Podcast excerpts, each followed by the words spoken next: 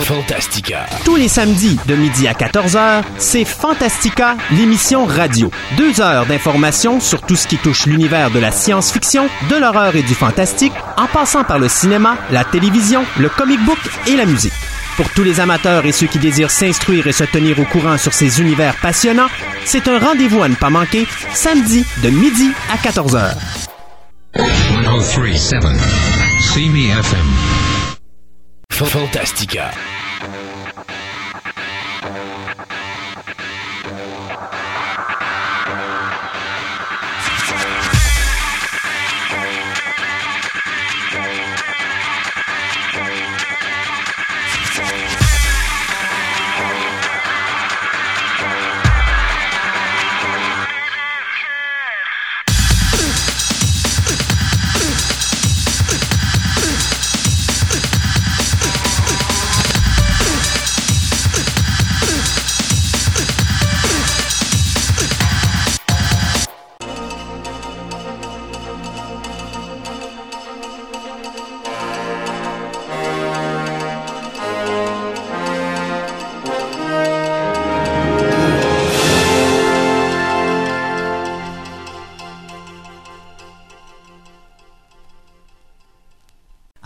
Cette semaine. euh, donc, on va commencer avec euh, des changements de date euh, au cinéma. Trois films qui ont changé de date. Donc, on va commencer avec The Ring 2 euh, qui devait sortir le, au mois de novembre prochain, eh bien, il a été reporté au 24 mars de l'an prochain.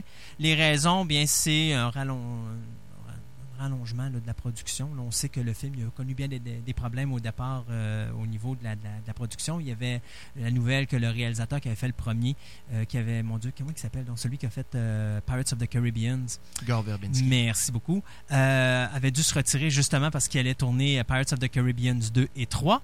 Donc euh, là, eh bien, euh, ce retard-là, mais finalement, vient de se faire sentir sur la post-production. Donc, on a décidé de ne pas prendre de chance. C'était trop serré. Alors, on a dit, on va bien s'assurer de la qualité du produit final. Donc, on a repoussé de novembre jusqu'en mars. C'est beaucoup de mois, je trouve, pour un, et je me demande s'il n'y a pas peut-être des séquences qui vont être filmées à travers ça. Normalement, quand c'est repoussé pour une aussi longue date, là, c'est parce que ou bien on a vraiment eu des problèmes sur la production qu'on fait que ça a pris du temps, Ou les ou- producteurs n'aiment pas le, le produit fini. ou il y a des choses qui ne satisfait pas les producteurs et puis on décide de peut-être retourner quelques séquences. On vous tiendra au courant s'il y a effectivement d'autres séquences qui vont être tournées. Un autre film qui a changé de date, eh bien, euh, The Amityville Horror, qui devait sortir euh, au mois de janvier, si je ne me trompe pas. Attendez un instant, je vais aller juste vérifier euh, dans ma petite section cinéma. Donc, euh, le film, le, remake d'Amityville, qui est produit par Dimension et MGM, devait sortir le 14 janvier. Eh bien, lui, il est reporté jusqu'au 15 avril de la même année, soit 2005. Les raisons, bien, c'est la même chose. Euh, post-production qui prend un peu plus de temps à- que prévu, donc on a décidé de ne pas prendre de chance. D'autant plus que là, on vient justement de nommer les derniers comédiens pour euh, remplir les, les, les, derniers spots de tournage. Donc, on n'a même pas eu encore les. euh, on n'a même pas encore commencé le tournage, j'imagine. Fait que le film sortira au mois de janvier, ce serait un petit peu trop tôt. Donc, alors, le 15 avril, il faut s'attendre à voir Amityville sur nos écrans. Ce qui m'écœure le plus là-dedans, c'est que ça sort une semaine avant Serenity, euh, le film adapté de la série de Joss Whedon, euh, Firefly. Donc, euh, c'est plate parce que Serenity avait pas de compétition. là. J'ai l'impression qu'Electra devrait pas tarder à sortir. Ben, Electra, c'est février. c'est crois. 18 février qui est, qui est prévu, mais il reste encore de Brother Grimm qui est pas pré- qui est pas sorti, euh, qui a pas de date de sortie. Euh, il y a The Jacket également, il y a Robots, un film d'animation, Dark Water également qui a été repoussé.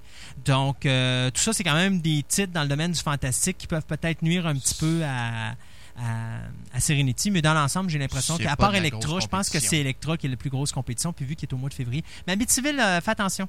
Amityville, pour être surprenant, remarque que c'est les mêmes producteurs qui nous ont donné Texas Chainsaw Massacre. J'avais exactement la même face que toi quand on m'a parlé de faire un remake de Texas. Amityville. Amityville, on a tellement étiré la sauce là, que Oui. regarde, il, va, s- il va se péter la gueule, je Mais- suis quasiment sûr. Texas Chainsaw aussi, on avait tellement étiré la sauce. D'ailleurs, le dernier film de Next Generation, tu t'en rappelles, c'était tellement Ah, merdique comme film, ça avait Ouais. pas de bon sens. Et là, il nous sort un beau petit film avec le, le remake. Euh, je pense qu'on est capable de sortir de quoi? Du moins, on a les moyens aujourd'hui euh, de sortir de quoi qui peut être intéressant. Puis surtout, ça en est dans une direction qu'on n'a pas été jusqu'à présent. Parce que même si on prend un remake de, bien, on a vu avec Texas Chainsaw Massacre qu'on était capable de modifier les remakes puis de sortir quelque chose qui est inattendu. Donc, euh, moi, je leur- j'y laisse sa chance, d'autant plus que les producteurs ont fait leur preuve. C'est sûr qu'aussi, c'est un nouveau réalisateur. hein. C'est un réalisateur de, mon Dieu, de publicité euh, commerciale. Donc, ça va être son premier film. Mais au même titre que le réalisateur qui avait fait Texas Chainsaw Massacre, le remake, c'était son premier film également. Aujourd'hui, il est très en demande. Je pense Ça veut rien dire. c'est ça. Euh, puis la dernière date, euh, bien, c'est juste pour dire que le film Undead, c'est un film australien euh, de zombies que j'ai bien hâte de voir parce que les critiques sont véritablement positives sur ce film-là. Lionsgate a acheté les droits, devait le sortir d'ici la fin de 2004. Finalement, on l'a repoussé pour le premier quart de 2005, donc ça veut dire entre janvier et avril. Alors, euh, restera à voir. dès qu'on aura une date là-dessus, on pourra vous la dire. Mais moi, je doute très fort que c'est un film qu'on va avoir à Québec. Donc, ou bien on va l'avoir au club dans sa petite salle euh, euh, perdue euh, dans son mini-club vidéo. Ou encore, on va attendre de sortir directement en, en vidéoclip. Mais euh, c'était au moins pour ceux qui attendent avec impatience de sortir ce film-là. ben, c'est pour vous dire qu'il ne sortira pas avant le premier quart de 2005. Alors, de mon côté, cette semaine, une chose intéressante, on nous annonçait que l'acteur et comédien Matt Dillon se joindrait à la distribution du film Herbie Fully Loaded, soit un autre remake, euh, qui, dont d'ailleurs la distribution était déjà... euh, on nous avait déjà annoncé la présence de Michael Keaton euh, dans le rôle de- de- d'un père de famille, dont la fille qui sera interprétée par Lindsay Lohan, et bien sûr pilote de NASCAR dans une coccinelle, chose intéressante. Et bien sûr, Matt Dillon jouera le vilain de service, chose qu'il a déjà faite dans There's Something About Mary. Oui, il fait toujours un vilain de service. Ben, je me rappelle de Dillon à ses débuts, c'était plus le genre séducteur, là, mais euh, on se rend compte que tranquillement, on essaie de l'utiliser à d'autres sauces. Ils se sont rendus compte que euh, ça marchait pas, le, le séducteur. Ils l'ont mis là où il était. Bon, ben, il était crédible en méchant. Oui, c'est ça. Ils Pourquoi pas y en redonner un autre? effectivement. Et euh, c'est ça. Cette semaine, on nous avait aussi annoncé la présence euh, de l'acteur qu'on avait pu voir dans le film Garfield, soit Breckin Meyer. Je, je présume que ça devait être lui qui devait faire le propriétaire de Garfield. N'ayant pas vu le film. De toute façon, il sort en DVD au début d'octobre, alors euh, on pourra vérifier à ce moment-là. Alors, c'est ce qui se passe cette semaine au niveau de Herbie Fully Loaded. Le film, euh, si je me rappelle bien, nous est annoncé pour l'été prochain, je crois, en juillet. Alors, c'est ce qui se passait du- au niveau de Walt Disney cette semaine. Ben, moi, cette semaine, j'ai eu le cauchemar de ma vie. Je pense que jusqu'en 2006, ma vie ne sera plus la même. Elle va être traumatisée à tous les jours que je vais penser à cette nouvelle. Ah. Mon héros favori est Flash Gordon pour plusieurs raisons. J'ai bien aimé le film de 1980. J'ai adoré le film de 1975 qui était Flash Gordon.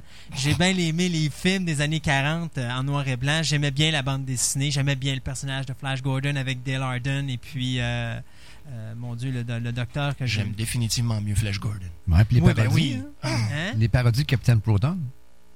Ouais, les capitaines. Oui, effectivement. les- C'est un hommage à ça. C'est un hommage à ça. Et euh, cette semaine, j'ai appris que 24 ans après la version de Mike Hodge, soit le film de 1980 avec Sam G. Jones, il y avait, euh, mon Dieu, qui qui faisait Dale Arden? C'était Mais les- Melody Anderson, Mais oui, il y avait Max von Sydow, et si je me rappelle bien, le Topol. professeur, c'était Topol. c'est ça. Paul. Alors, euh, d'ailleurs, un film que j'adore et que j'attends avec impatience qu'ils le ressortent en DVD, parce qu'ils l'ont déjà sorti une fois, mais là, j'attends avec impatience qu'ils me ressortent un nouveau. Une euh, édition spéciale, Une ce serait édition, ouais, une édition spéciale. D'ailleurs, c'est un film à voir, ça. C'était tellement drôle. C'était Kish. Très. Alors, ben oui, mais c'était, ça allait très bien. Moi, je trouvais que c'était un vibrant, un vibrant hommage euh, au vieux film de Flash Gordon de l'époque des années 40. On manquait pas la sauce. Et les hommes volants étaient très bien faits dans ce film-là. Tu voyais pas les cordes, mais ils étaient vraiment bien faits. La musique, Queen. Ben oui, le Queen, c'était une, Ah, une des bonnes trames sonores. D'ailleurs, c'est devenu une trame sonore qui, qui est très courue pour les, les collectionneurs de trames sonores de films, euh, surtout les amateurs de Queen, parce que c'est probablement un de, un de leurs meilleurs albums. Ceci dit, j'ai appris cette semaine, euh, à, mon grand sou- à mon grand soupir euh, de détresse, que Stephen Summers avait mis les, mains, le- les doigts ou la main, ou enfin ce que vous voudrez, sur les droits. Donc, le réalisateur de The Mummy et de Van Helsing va nous faire une nouvelle version de Flash Gordon. Encore un autre navet. Flash Gordon ne va pas avec The Mummy. Flash Gordon ne va définitivement pas avec Van Helsing. J'ai bien hâte de voir si Stephen Summers va se calmer ou s'il va encore nous faire une histoire abracadabrante avec des effets visuels qui se tiennent pas de bout, avec une histoire qui est totalement Abracadabra. ouais ridicule dans le sens que tu sais, c'est trop poussé Ça là. va être un festival de CGI, je suis sûr. Et c'est ce qui m'inquiète et c'est dommage parce que euh, remarque que si c'est pour me donner ma version euh, Collector Edition du vieux film de 1980, je suis bien content, mais euh, j'ai peur. J'ai peur du projet. Présentement, ben, il faut l'avouer, il n'y a pas grand-chose de, de produit sur ce projet-là. Il n'y a pas de scénario décrit, il n'y a rien. Là, ils viennent d'avoir d'acheter les projets C'est un film de Stephen Summers. Viens m'expliquer où le scénario est nécessaire là-dedans. Pour avoir un petit peu d'argent. Moi, je veux dire, Ah, regardez, j'ai quelques Ah, feuilles de ça, ça papier. sert. ben oui, voilà. Euh, juste pour ceux qui connaissent pas, ben, il doit pas avoir beaucoup de monde qui connaissent pas le personnage de Flash Gordon, mais Flash Gordon est né en 1934 et c'est l'auteur de bande dessinée Alexander Gillespie Raymond euh, qui euh, a réalisé entre autres Buck Rogers et Dick Tracy. Ben, c'est lui qui nous a donné le personnage de euh, Flash Gordon à l'origine. Donc, euh, le docteur Zarkov, c'est ça que je cherchais tantôt. Dale Arden et l'empereur Ming seront donc de retour. Calculé 2006, 2007, même peut-être 2008, parce que Stephen Summers est une- sur une petite comédie dramatique euh, présentement qu'il fait. Donc, j'ai bien hâte de voir sa petite comédie. Avec beaucoup de CGI. Hein? et tout ça pour vous dire aussi que c'est Universal Pictures qui va produire cette nouvelle version. Bon, ben, je vais continuer dans ton, dans ton moule plutôt downbeat, euh, étant donné qu'on nous a annoncé malheureusement cette semaine qu'il y a une saga qui allait être en deuil. Alors, il n'y aura pas de Scooby-Doo numéro 3. Oh non! Regarde que j'avais bien aimé le premier, j'ai pas vu le deuxième et tout le monde me dit que le deuxième était meilleur que le premier. Ben, c'est ce qui, c'est ce qui semblait dire, même dans la, dans la nouvelle ici, ils disent que Scooby-Doo pensait qu'il allait faire des meilleures recettes, mais comme le disait Matthew Lillard, qui interprète le rôle de Shaggy dans Scooby-Doo, euh, le 2 est sorti dans une semaine aussi qui était en compétition contre 13 films. Hmm. Alors, les recettes Mais n'ont pas été aussi intéressantes qu'il qu'il C'est aurait pu être probablement s'il n'y avait pas eu de compétition, mais il s'est frappé euh, dans le mur. Regarde, il y, a- y beaucoup de victimes. Ben, il y a- il y a moins de victimes que ce que je pensais au box-office, parce que je m'attendais à avoir plus de victimes que ça. Genre, on a Catwoman qui a été une victime, Deux. Thunderbirds qui a été une victime, et Thunderbirds a été une victime d'autre chose. Euh, mais en dehors de ça, les films se sont quand même très bien comportés au box-office. Euh, les grosses déceptions, ça a été Van Helsing. Euh, D'ailleurs, euh, ça me surprend que hum, notre ami Stephen Summers soit encore capable de faire des films parce qu'à 160 millions de budget, mais c'est vrai qu'il a rapporté beaucoup d'argent au niveau international, Van Helsing, mais au niveau américain, il a, il a à peine fait 110 millions. Donc, il est arrivé déficitaire. Et rappelez-vous ce que je vous ai dit, il faut faire trois fois le montant d'argent qui est investi dans un film pour commencer à faire de l'argent. Donc, euh, 480 millions, donc, pour euh, 400. Van Helsing. C'est ça. Donc, au niveau international, je sais qu'il l'a dépassé. Ou du moins, il est- moi, je pense qu'il l'a dépassé. Toi, tu suis souvent ça, les, les box-office? euh, Lequel que tu parles? Van Helsing. Van Helsing mondial, c'est trois fois ce que les Américains ont fait. C'est ça. Donc, il a fait son 400 et quelques millions. Donc, il est rentré dans son argent. C'est Mais, correct. mais quand même, euh, euh, dans l'ensemble, on n'a pas eu de films catastrophes, là, de films qui ont vraiment coulé à bloc. là. Il n'y en a pas eu une grosse quantité. Donc, ça a été quand Non, même je une pense année. que Thunderbird, ça a quasiment été le premier à se planter de façon aussi. Euh, euh, Catwoman est le gros aussi. Ouais, Catwoman Catwoman. et surtout les films de Walt Disney. Tous les films de Walt Disney, excepté The Village, qui présentement, sauf Walt Disney, de la faillite. Euh, en dehors de ça, là, tous les films de Disney ont pété leur coche au box-office. Around the World in 80 Days, qui a à peine fait 20 millions au box-office. Out on the Range, ça, a- ça a été un Home of flop. the Range qui en a fait 45 alors que c'est des films qui coûtent plus que 100 millions. Et on a également King Arthur euh, qui a à peine fait 40 millions puis qui en a coûté 100, 100 et quelques. Alors, 120. le dernier, dernier film rentable qu'ils ont fait, je pense que ça a été l'année dernière avec Pirates, puis euh, Freaky Friday qui a été une surprise. Euh, mais c'est surtout ici, il faut pas oublier Finding Nemo.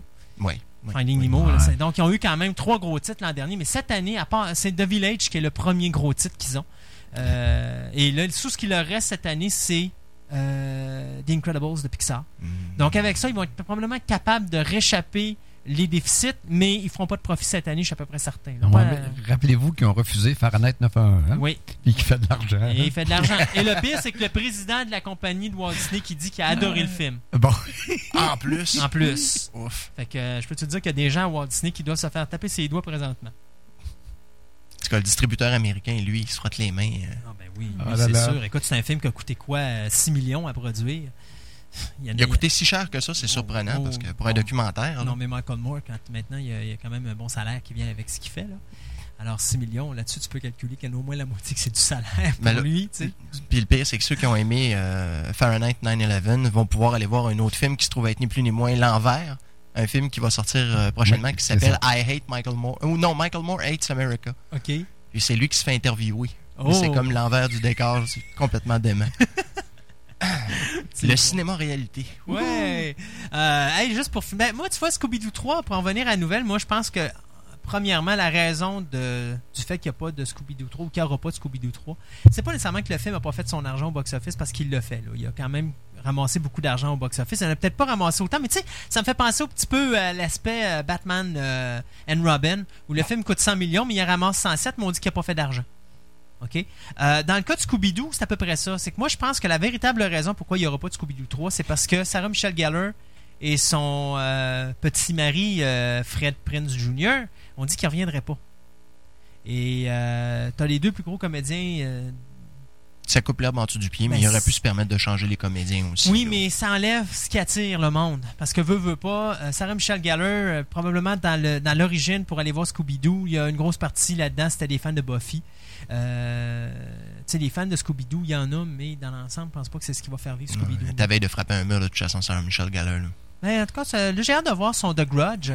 Euh, si elle s'en sort très bien avec The Grudge, probablement qu'elle va être capable de sortir du cancan euh, petite fille euh, allumeuse, euh, niaiseuse, euh, bon, enfin, tu vois un peu le genre qu'elle Mhm. a, là, et peut-être aller prendre des rôles un peu plus sérieux. Là. Au moins, dans, dans, dans The Grudge, elle va avoir un rôle un peu plus mature que ce que- Ouais. c'est la première fois qu'elle n'a pas eu. C'est pas parce qu'elle n'est pas capable d'acter. hein. Regarde, euh, au nombre de prix qu'elle a gagné avec Buffy de Vampire Slayer, puis moi je m'excuse, mais c'est une excellente actrice. Je sais Ouais. qu'il y a des gens que la, sa voix, ils tapent sur, sur leur, les, en tout cas, sa voix leur tape sur les nerfs, là. Mais en- je m'excuse, mais comme actrice, c'est une excellente actrice. Hey, c'est pas, c'est pas facile de travailler à toutes les semaines. Puis tu reçois ton scénario le matin, tu regardes tes lignes, puis il faut que tu sors euh, ton émotion. Là. C'est ça la télévision. Hein. Mhm. T'as pas, beaucoup de barèmes. C'est pas comme au cinéma. Tu peux pas te préparer pour un rôle. T'as pas le temps. T'as 26 épisodes à sortir en dedans de 9 mois. Euh, Il faut que ça tourne. Quand t'as un film à tourner, dites-vous que c'est 26 heures. Là. Quand tu t'en vas au cinéma, c'est 2 heures. Ils prennent 4 mois pour faire un film.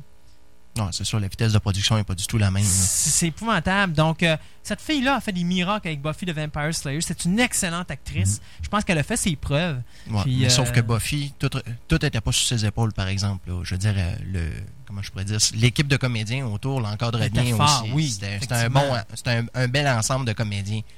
C'est probablement ce, que- ce qui a vendu la série pas mal plus que Oui. simplement Sarah Michelle Gellar. Ben, de toute façon, Sarah Michelle Gellar ne pouvait pas le vendre au début. Et D'ailleurs, tu t'en rappelles, son rôle au départ, c'était supposé être Cordelia. Non, Et Joss Whedon s'est battu pour l'avoir au poste de Buffy parce que les producteurs voulaient, ben, pas les producteurs, mais euh, c'était WB et Fox voulaient pas l'avoir là. mhm. Ils considéraient que c'était pas sa place. Et euh, finalement, Whedon avait vraiment un bon pif parce qu'il s'est pas trompé là-dessus. Mais regarde, enlève, enlève Buffy dans la cinquième saison, là, je m'excuse, mais tu sais, je veux dire, elle est tellement, il y a tellement d'affaires qui se passent dans cette cinquième saison-là. Elle est tellement démoralisante. La sixième encore plus, mais surtout la cinquième. Et elle te rend ça d'une façon exemplaire.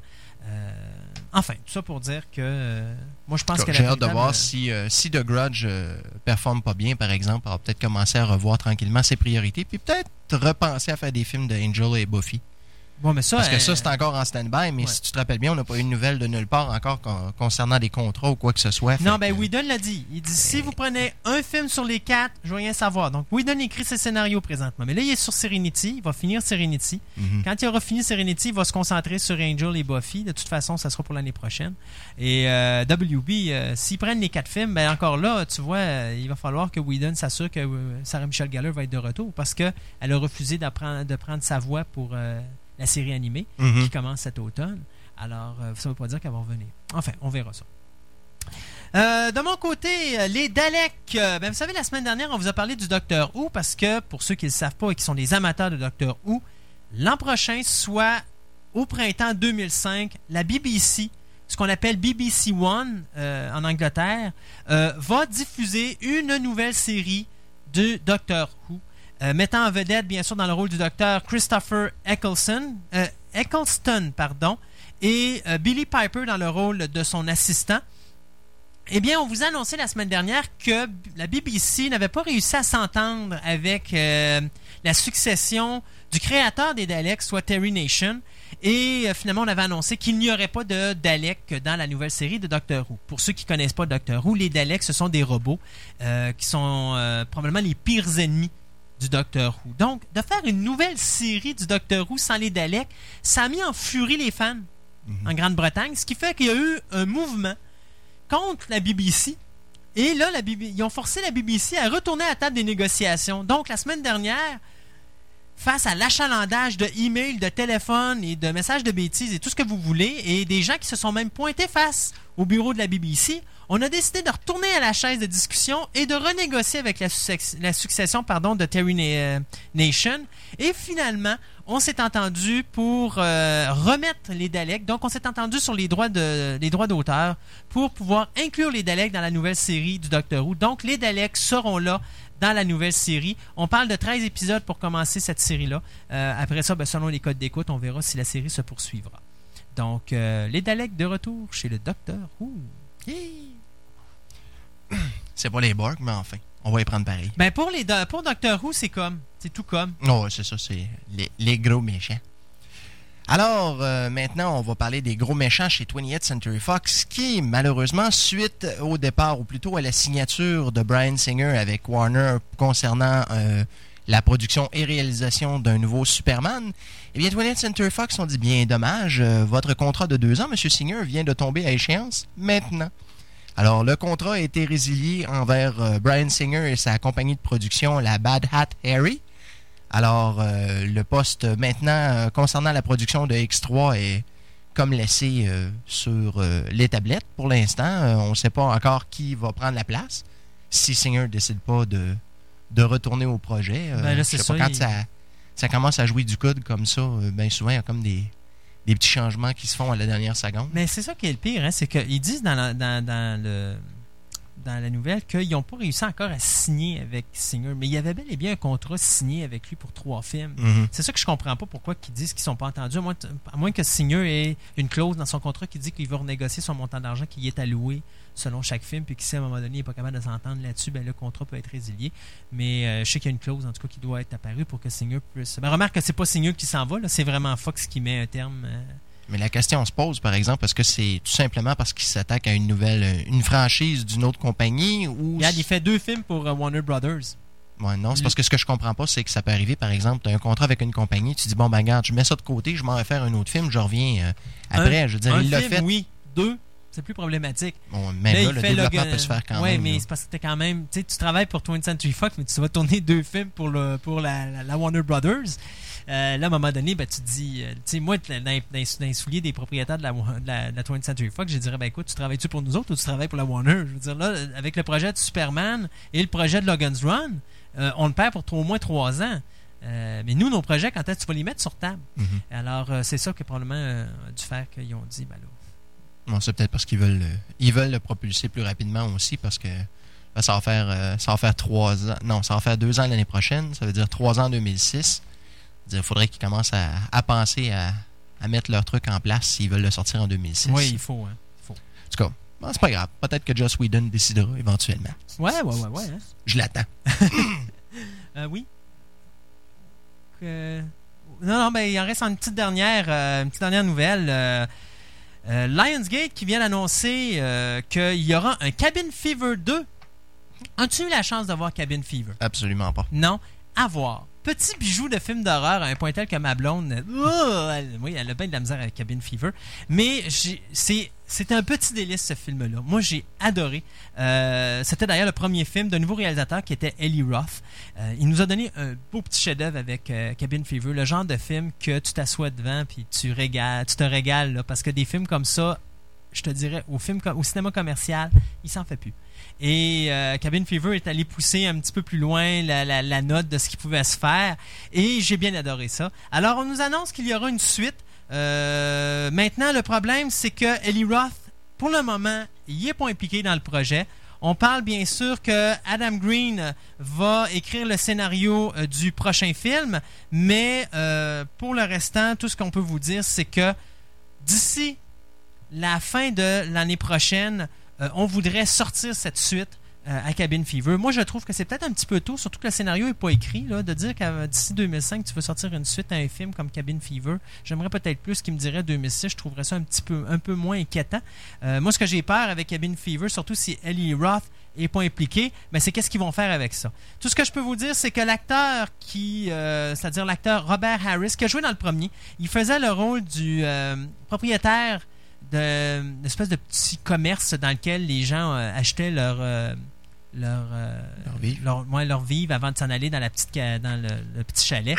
Euh, il est encore présent. C'est le seul d'ailleurs, ou un des seuls à avoir survécu dans le village à l'espèce de contamination qui a suivi le premier film. Donc, ceux qui ont vu la fin du premier film, vous comprenez de quoi je parle. Pour les autres, ben, il faut que vous écoutiez ça. Euh, donc, euh, d'ici euh, 2006, on devrait avoir euh, une suite à Cabin Fever. Nous, on s'arrête quelques instants pour quelques pauses commerciales et on vous revient tout de suite avec d'autres nouvelles de la semaine. Vous écoutez Fantastica avec Christophe Lassens.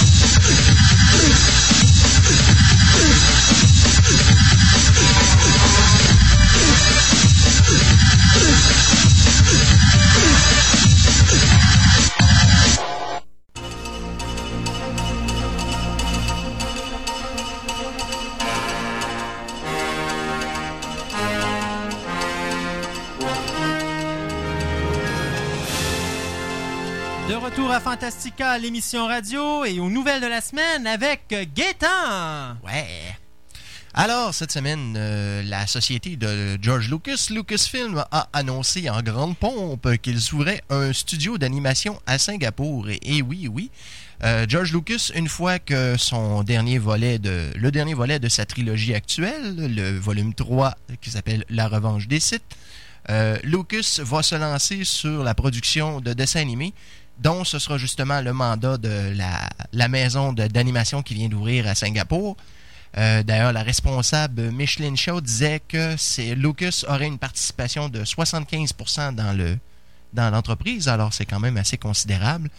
Euh, D'ailleurs, on a choisi Singapour pour une raison très simple, c'est qu'on disait que les euh, droits d'auteur étaient mieux respectés à cet endroit-là plutôt qu'ailleurs dans le monde. Alors, il y aura donc 200 personnes qui vont travailler là à partir de septembre, pardon, du premier semestre de 2005. Alors, euh, quand aura-t-on les premiers, euh, les premiers dessins animés? Alors là, la question se pose. On l'ignore actuellement. Il n'y a rien d'annoncé de ce côté-là. On ne sait pas non plus qu'est-ce que ça va donner. Euh, on parle ici d'animation faite pour le cinéma, pour la télévision et pour les jeux vidéo. Donc, Lucas, LucasArts n'auront pas besoin d'aller chercher leurs animateurs très très loin. Ça pourrait être intéressant. Oui, ben, effectivement, d'autant plus que là, avec la fermeture de Disney euh, pour le, de- le- tout ce qui s'appelle 2D, Mhm. euh, ça ouvre beaucoup des portes. D'ailleurs, euh, on- de plus en plus, on va remarquer qu'il y a des compagnies qui vont commencer à ouvrir leurs studios 2D avec la fermeture de, de- de tous les studios 2D de Disney. Mhm. D'ailleurs, j'en annonçais une la semaine dernière pour un projet. Puis là, il y a l'affaire avec Lucas. Donc, j'ai comme l'impression que là, les compagnies vont commencer à bouger. Euh, de mon côté, euh, pour les amateurs de morts vivants, plus précisément ceux qui ont adoré Night of the Living Dead, The Dawn of the Dead et Night of the euh, Night of the non attendez, c'est Night of the Living Dead, Dawn of the Dead et Day of the Dead Yeah. de George Romero. Euh, on vous avait dit la semaine dernière, il y aura un Land of the Dead, un quatrième chapitre à cette euh, maintenant quadrilogie. Donc le budget du film va tourner entre 15 et 20 millions. Le hic, c'est que tous les films de la série jusqu'à présent ont été tournés dans la ville natale de George Romero, c'est-à-dire Pittsburgh. Et Land of the Dead sera le premier film à ne pas être tourné à Pittsburgh.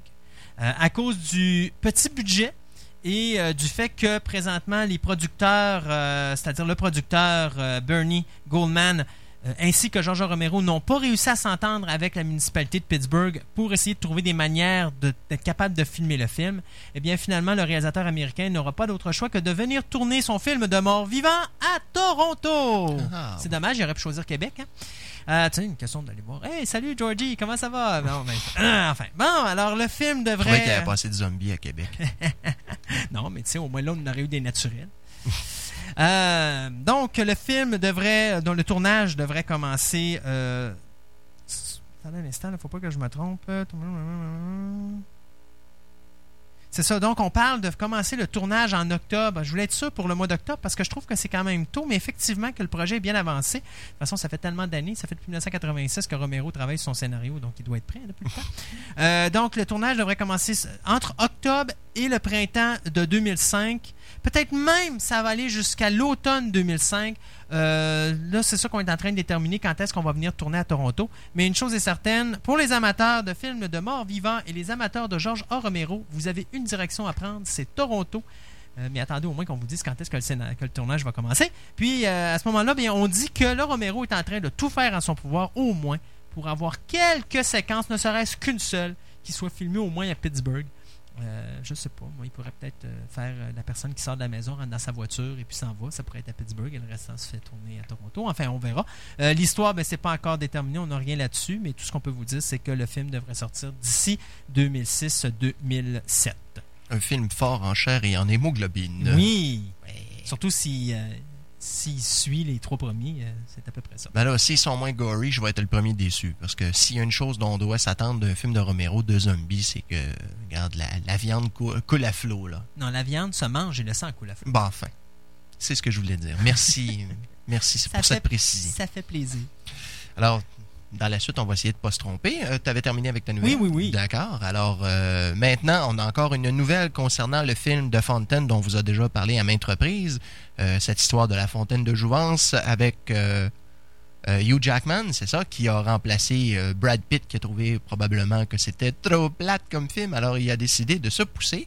Et euh, suite à ça, il y a la comédienne Kate Blanchett qui a dit ben si Brad Pitt n'est pas là, moi je m'en vais. Alors, Kate Blanchett s'est poussée elle aussi. Alors, pas d'elfe dans ce film-là. À la place, on va aller chercher la petite demoiselle qui était avec. euh, euh, voyons, dans la momie, là, Rachel Weisz. Oui, Rachel Weisz, oui. Je me rappelle juste pas c'était quoi le nom du personnage de, de son co-star. Who cares? On s'en tape. euh, C'est un Euh, film. son co-star, c'est Brandon Fraser. Brandon Fraser, c'est ça que je cherchais, en tout cas. Alors, euh, Rachel Weisz se joindra donc euh, à Hugh Jackman dans le film The Fountain.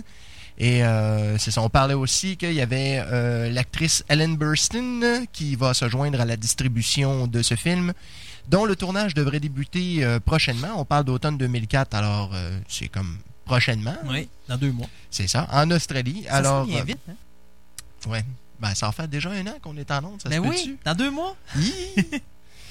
Alors, euh, c'est ça, le film est produit par les sociétés euh, Regency et Warner Brothers et euh, on devrait probablement voir ça sur nos écrans quelque part l'année prochaine. On parle ici. ah non, c'est c'est Constantine qui parle d'une sortie en France en 2005. Euh, donc, probablement quelque part plus loin en 2005, euh, fort probablement à l'automne. Hey, D'ailleurs, je viens d'avoir un cauchemar pour nos auditeurs. Tu t'es rendu compte, je me vois ici en studio avec une barbe blanche en ondes depuis à peu près 15-20 ans. Et puis on fait encore notre émission et nos nouvelles hebdomadaires à toutes les semaines.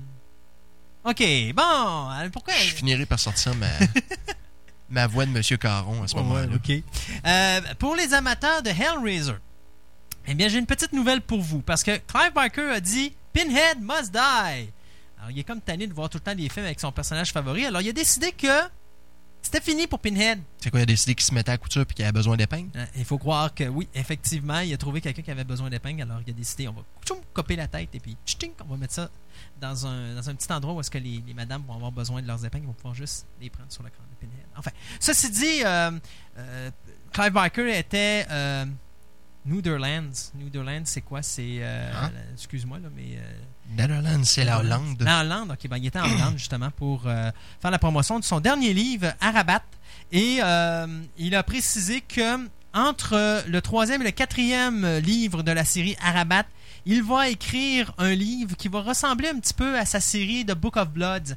Euh, je me rappelle plus exactement le nombre de tomes qu'il y avait là-dedans, mais c'est dans ça qu'il avait commencé la série des Hellraiser. Également celle de Nightbreed, euh, qui était tirée de son livre Cabal, mais ça avait commencé là-dedans. Donc, euh, il avait décidé que il allait écrire un- une petite histoire entre son numéro 3 et son numéro 4 de Arabat, et il allait écrire un livre dont, dont une des histoires sera le chapitre final euh, des aventures de Pinhead, ou plutôt de la série Hellraiser. Donc, bien sûr, il n'a pas dit comment il allait se débarrasser de Pinhead, mais une chose est sûre, il a crié tout fort Pinhead must die. Alors voilà, c'est fait pour les amateurs de Pinhead. Savourez de toute façon Hellraiser 1 et 2, ça s'arrête là tant qu'à moi. Il y en a, je sais qu'il y a encore deux films qui vont sortir cette année. Là. Euh, cette année, ouais, cette année. Euh, donc, euh, non, je pense que le 1 et le 2, c'est suffisant. Tu sais-tu, il vient de me donner, euh, il vient de m'arriver une idée, par exemple. Euh, toi qui es tout le temps en train de t'acheter des modèles réduits, il me semble Oui. que ce serait le fun, une tête de Pinhead À vrai sur dire, laquelle... j'achète pas de modèle réduit, j'achète des figurines. Bon, en tout cas, des Parce figurines. j'aime mieux les figurines, j'ai pas besoin de les faire. un, un buste ou juste, juste la tête de Pinhead, en gros, puis tu mets tes blocs-notes dessus, ses épingles. tu sais, ça serait cute, me semble. Ce remarque que un ma blonde s'est acheté une belle, euh, une belle machine à coudre. J'ai toujours rêvé d'y acheter un, un bus de Pinhead dans lequel elle pourrait mettre ses épingles, tu sais. Mais je suis pas sûr que Catherine va être d'accord avec ça. Enfin. Bon. Alors, euh, ma dernière nouvelle de l'émission. Alors, euh, imaginez-vous donc que, que Brian Singer, maintenant, qui est impliqué euh, sur le projet de Superman, a laissé savoir cette semaine qu'il intéressait, il était intéressé à voir le comédien Tom Welling, qui interprète Clark Kent. Tom Welling. Oui, oui, c'est qui? C'est un peu, j'y Ah, ah. C'est le jeune homme qui interprète Clark Kent dans la série Smallville. Ah! Il serait intéressé à l'avoir pour le film. Sauf que, petit bobo, Tom Welling a laissé savoir qu'il n'était pas intéressé de se promener en léotard. Alors, En ça peut être quoi? en léotard, vous savez, en, Ah, en petite tenue en costume, Ah, là, en ok. sous-vêtements. Ah! Parce que les gens n'arrêtent pas de dire que les, les super-héros en collant, ça a l'air toton, là, mais c'est exactement la, exactement la, la chose que Welling a l'air de penser de, de Superman. Alors, est-ce que ça va, ça va se confirmer? On a des doutes, puis de toute façon, comme on en parlait tantôt, sont encore en production euh, de Smallville. On ne sait pas encore combien d'années qu'il leur reste. Puis là, en plus, avec la production, on ne sait pas comment que Warner vont, vont vouloir s'ingérer là-dedans parce qu'ils ne semblent pas être trop trop chaud à l'idée d'avoir une série de Superman et un film en production en même temps. Ouais, C'est comme s'il faudrait qu'il en abandonne un au profit de l'autre. Sauf que les deux sont pas euh, sont pas pareils. T'en as un, c'est vraiment sur le personnage de Superman, l'autre, c'est son enfance, puis les deux peuvent être non connexes. Là, donc, euh, De toute façon, je comprends même pas pourquoi la, la télévision rentre en compétition avec le cinéma. C'est même pas le même médium. c'est ça. T'allais dire, Ben oui, en parlant de super-héros en collant, l'annonce de The Incredible. Oui. Vous l'avez vu, l'annonce de The Ben, Incredible? la dernière qu'on a vue au cinéma? Ben, là, Lorsqu'il essaye de mettre sa ceinture. Ah ben oui, ça c'est la toute première. ouais, mais c'est ça, en collant, on Oh, voit ouais. ce que ça donne avec de l'embonpoint, en tout cas. c'est très esthétique. Ah ben, que je vais toujours me rappeler la bande-annonce que j'ai vue au cinéma où est-ce que là, il est là, puis il crie après sa femme parce qu'il cherche son costume, parce que sa femme l'a mis au nettoyage. Tout ce que tu vois en arrière, c'est l'hélicoptère en feu qui s'écrase parce qu'il n'a pas trouvé son costume à temps. Mais- Mais enfin, regarde, euh, pour, concernant en revenant à Superman, moi, il y a une affaire, je sais pas si tu te rappelles, parce que c'est un vieux projet, là, Superman. Hein? On Depuis parle de- 96. Ouais. Euh, puis même avant ça, je pense, écoute, je pense que Lois and Clark était encore à la télévision quand il commençait à parler de faire un projet euh, de film. Et à cette époque-là, c'était Dean King qui était l'acteur visé pour faire le personnage de Superman. C'est sûr que là, euh, notre acteur ici, il fait Clark Kent euh, dans une série télé qui représente Superman. C'est sûr qu'on va faire le lien entre les deux, mais il y a des chances que ça arrive. là. Non, mais n'empêche que ça serait une progression logique aussi, sauf que les gens qui auraient pas connu Smallville diraient Ouais, mais pourquoi c'est quoi qu'on a c'est quoi qu'on a manqué au juste? Ça dépend toujours comment le film est construit, remarque. là. Exactement. Est-ce que c'est une suite à Smallville ou c'est quelque chose de complètement euh, différent aussi? Parce que les gens, même si c'est quelque chose de totalement différent de la série télé de Smallville, euh, tu sais, je veux dire, euh, ça veut absolument rien dire. Ceci dit, parlant de Smallville, j'ai vu de quoi sur Internet cette semaine, je voulais te parler de ça. Euh, tu sais, on dit souvent qu'il y a un personnage dans la série qui fait boum boum avec sa maison. Hein? Et oui, et je dirais pas qui, mais j'ai été voir sur Internet et il y a un personnage, effectivement, que c'est marqué 2001-2004, donc ça clôt son expérience ou sa présence sur la série télé de Smallville. Et ce n'est pas qui on pense. Mais bel et bien une personne de couleur. Ouais, ça je le savais, c'est tout des, euh, Donc, euh, je suis assez bien des, surpris. des euh, petits spoilers que je ouais. connaissais déjà. Ah ouais, c'est ça. Mais euh, c'est quand même intéressant de voir ça. Là, tu t'attends à ce qu'il y ait un personnage qui fasse baboum. Tu dis, bon, on ne le reverra plus. De toute façon, J'ai bien hâte de voir comment ils vont la ramener parce que personnellement, tu la vois faire baboum. Tu n'as pas le choix. Elle est en train de fermer la porte, puis tu vois, euh, tu vois le feu arriver en arrière de, de- de cette personne-là. là. Donc tu te dis, bon, écoute, elle ne reviendra pas. hein. C'est, comme- c'était pas elle, c'était juste une cascadeuse. Ouais, ben, enfin. Que veux-tu que je te dise? Ah. Les mystères d'Hollywood. Ben voilà. Ben moi, pour finir mes nouvelles cette semaine, j'ai gardé une petite nouvelle en réserve. Euh, si vous voulez savoir qui va faire Lord Voldemort dans le prochain film d'Harry Potter, bien on a le nom finalement. Et c'est nul autre que l'acteur britannique Ralph Fiennes. Fiennes? Il dit Ray Fine. Ray, Ra- Ray Fiennes? Oui. Et puis son Ralph, lui?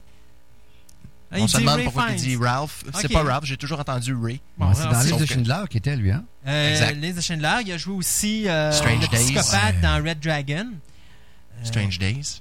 Il faisait Ouais. jouer, oui, Il n'a oui. pas fait de Patriote aussi? Euh, non, pas de Patriote. Mm. Non, pas de Pas Patriote. que je sache. Mais dans, dans moi, je, surtout dans, si vous voulez, voir, le, vous voulez le voir en psychopathe, là, dans Red Dragon, il est vraiment, euh, vraiment hallucinant, merci.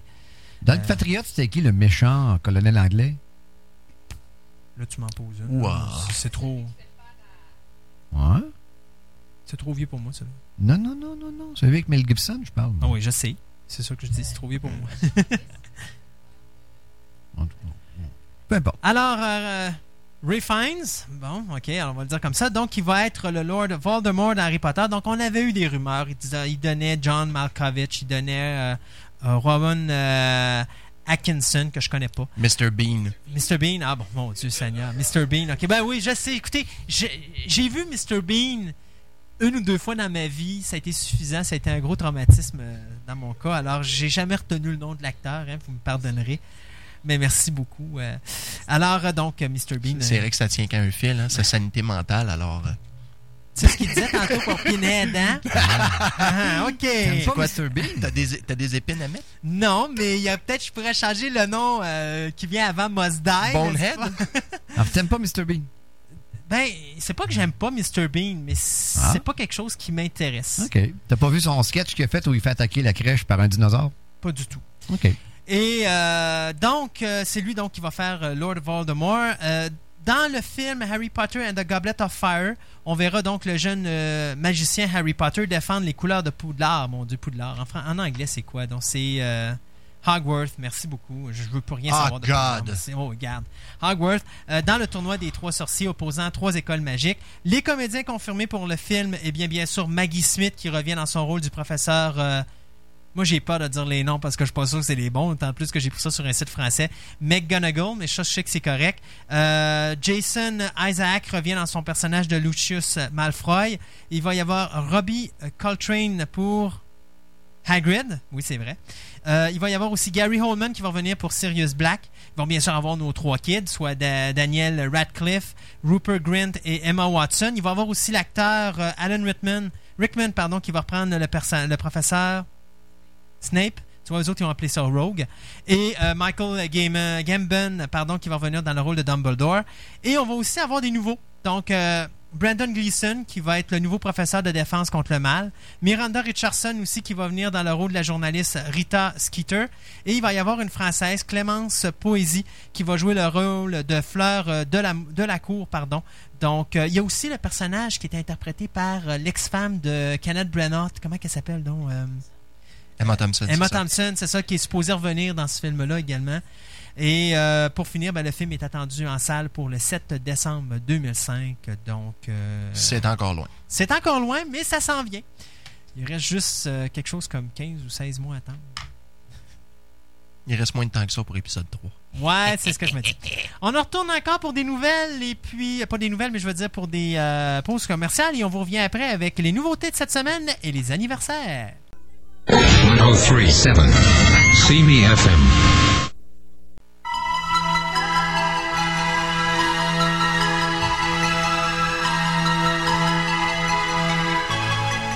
Alors cette semaine, euh, plein de choses qui sont sorties en DVD. Ça a été la semaine du DVD. Alors on commence avec bien sûr euh, des films de Walt Disney. Il y en a eu à la tonne.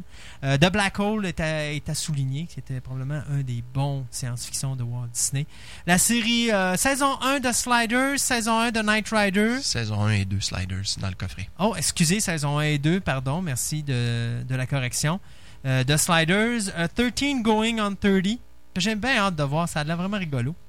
Mais un sujet qui est pas mal. euh, qui a été pas mal épuré au cinéma. là. Ben voyons donc, c'est totalement nouveau. J'ai jamais vu ça, moi, une adolescente qui a une, une enfant qui devient adulte. Non, ça fait pas ou- big, non, non, jamais ni vu ça. vice versa, ni Like Father, Like Son, ni Like Freddie Friday, 1 et 2, ou le remake et l'original, enfin. regarde. OK. Dans les autres, euh, on a eu également, mon Dieu, on va descendre. Ah oui, Cheerleader Camp, quel gros film, mais who cares? Euh, Happy Hell Night aussi, des petits films de série D, mais toujours dans Walt Disney. Some- Something Wicked This Way Come, qui La si vous des l'avez jamais vu, c'est à voir. The Watcher in the Woods également. Ça là, ces trois films-là, The Black Hole, Something Wicked This Way Come et The Watcher in the Woods, ça a été une petite période Walt Disney que j'appelle rebelle.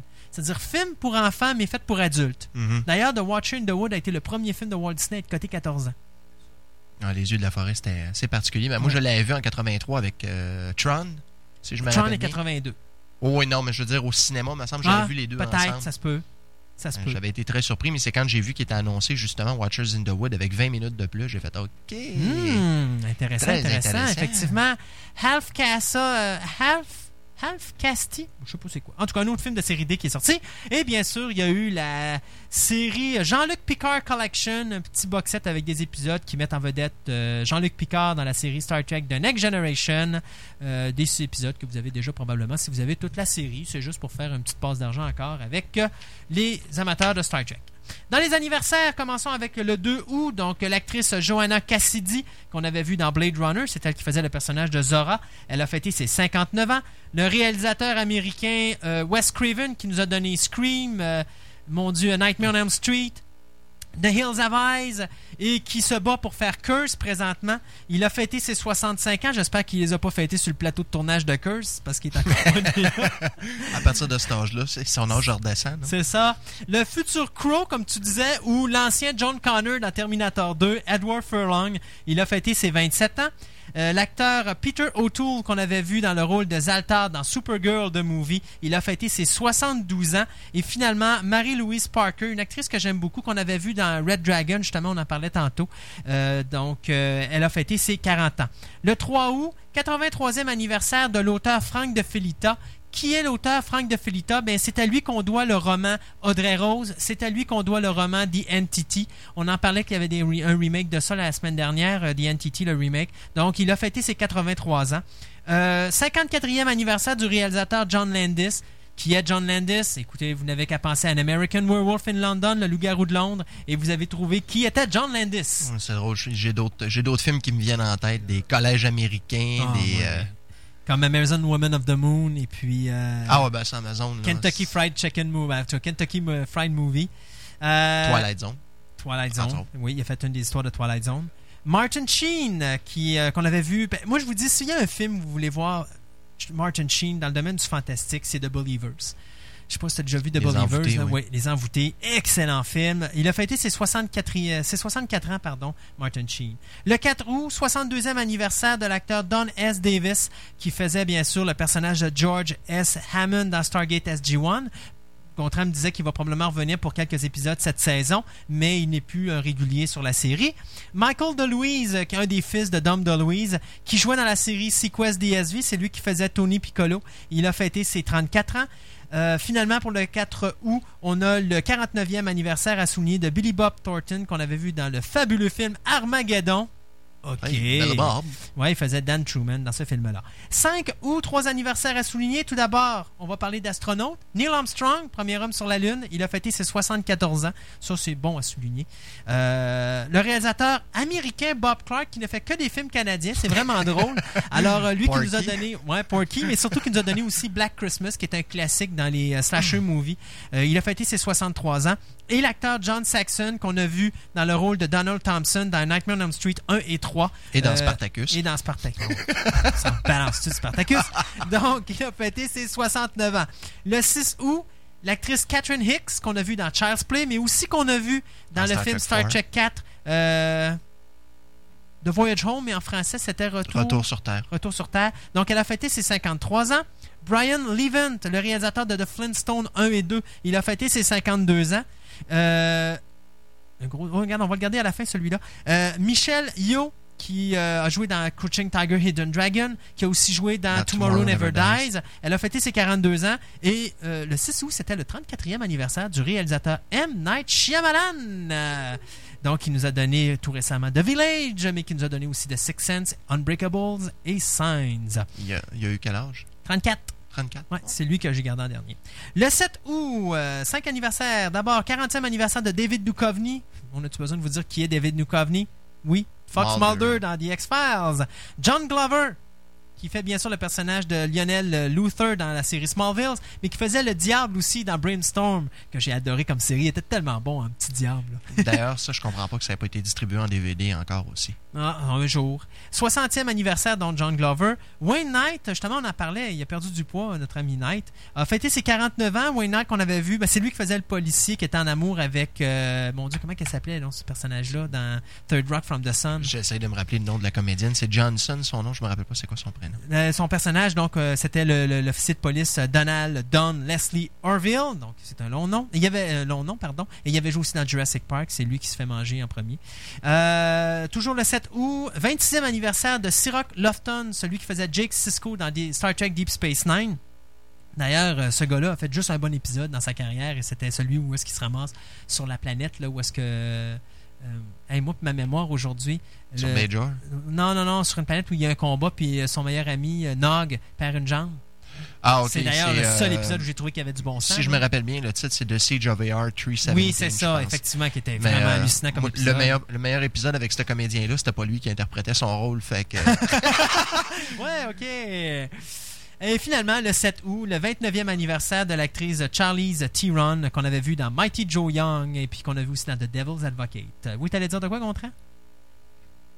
T'allais-tu dire quelque chose? Je t'ai- je t'ai- je t'ai entendu soupirer. euh. Ben là, vous parliez de Siroc Lofton? Oui. Ben, c'est ça. euh, Tu m'as enlevé les mots de la bouche. Je fais l'épisode où on voit un- sa version vieillissante. c'est ça, Ok. c'était-. Candyman, c'était euh, Tony Todd qui jouait son rôle. Ouais, ok. ben, c'est pas, C'est le même. seul, C'est pas le même ba- barème d'a- d'a- d'au- d'acteur, hein? Non, Non, mais je voulais faire une farce tantôt. Il a perdu une jambe sur Ryza au jeu. Bon, et aujourd'hui, le 8 août, on a quatre anniversaires à souligner. D'abord, tu vas être content, le producteur, scénariste, réalisateur Donald P. Belisario, qui nous a donné Quantum Leap. Alors, il a fêté ses 69 ans. Le producteur Dino De Laurentiis, qui nous a donné King Kong, qui nous a donné Conan the, Destroyer, the Barbarian, pardon, et The Destroyer par le fait même. Yeah. The Dead Zone, le film, Dune. En tout cas, écoute, c'est probablement un des plus gros, ben, pas des plus gros, mais des plus grands producteurs euh, à Hollywood. Il a fêté ses 85 ans. Dustin Hoffman, l'acteur qu'on avait vu dans Sphere et dans euh, Outbreak, Dans Hook. dans Hook, ben oui, c'est vrai, j'allais oublier Hook. Hey. Il a fêté ses 67 ans et lui, je l'ai gardé en dernier. Richard Anderson, qui faisait Oscar Goldman dans la série La femme bionique et l'homme Ah, de 6 millions. Il est encore en vie. faut croire que pour moi, les implants électroniques, Il euh, attend, ça il attend encore un revival des, des, euh, des Bionics. Ben oui, alors 78 ans aujourd'hui, monsieur Anderson. Eh oui, Euh, puis à 80 ans, il va changer de nom. Au lieu d'avoir Oscar Goldman, ça va être Oscar Diam- Diamond Man. Noce de diamant. Ah, ok. Mais Moi, je pensais que tu allais me dire, au lieu de s'appeler Richard, il va s'appeler Dick. Non, mais c'est drôle. non? Richard, ça vient de Gold- l'homme d'or, tu sais, Richard Goldman. Ouais, ouais. Vous écoutez Fantastica. Avec Christophe Lassens.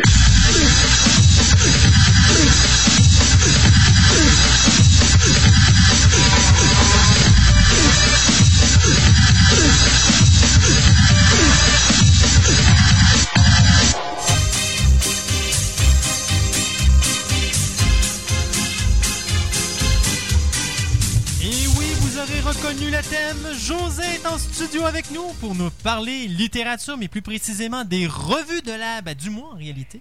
Les revues du mois, ce qui est sorti un petit peu. euh, Un petit peu, une page un et demie. Ben, c'est pas beaucoup. D'habitude, j'ai plus que ça parce que là-dedans, j'ai un, deux, trois. Même à ça, celle-là, je l'ai même pas vue. Un, deux, trois. J'ai quatre revues. J'ai pas. euh, C'est pas. euh, Ouais, c'est pas a- très très on a pris productif. des vacances, là, faut croire. Hein. Ah oui. Alors, euh, entre autres, euh, ce qui est sorti cette semaine, le magazine officiel du film Spider-Man 2. Eh, Mon Dieu, ils sont pas en retard. Ben, moi, je l'ai vu apparaître en tout cas ce mois-ci. OK. Peut-être qu'il est arrivé euh, à mi-juillet, puis que je ne peux vous en parler que là, parce que mon émission était passée. Ah, Peut-être que c'est ça. Peut-être qu'ils l'ont reçu en retard aussi. Euh, qui est en fait, qui est en édition française et qui est en édition anglaise. Il y a les deux versions possibles, même nombre de pages, est-ce Et- que les deux versions sont séparées ou ensemble? séparées. OK. Séparées, en anglais 9,99, en français 7,50. Ah, Étrange. ça coûte cher, euh, connaître plus que le nom. Ça a l'air. Alors, euh, bon, entre autres, euh, beaucoup, ben, évidemment, c'est beaucoup des interviews avec euh, toutes les stars du, du film. euh, bon, Tobey Maguire, Maguire Kirsten Mm. Dunst, euh, Molina qui faisait, Alfred Molina qui faisait Docteur Octopus. Dr. Octopus. les, les acteurs qui faisaient entre autres Harry Osborn, le fils de Jameson, et aussi Aunt May.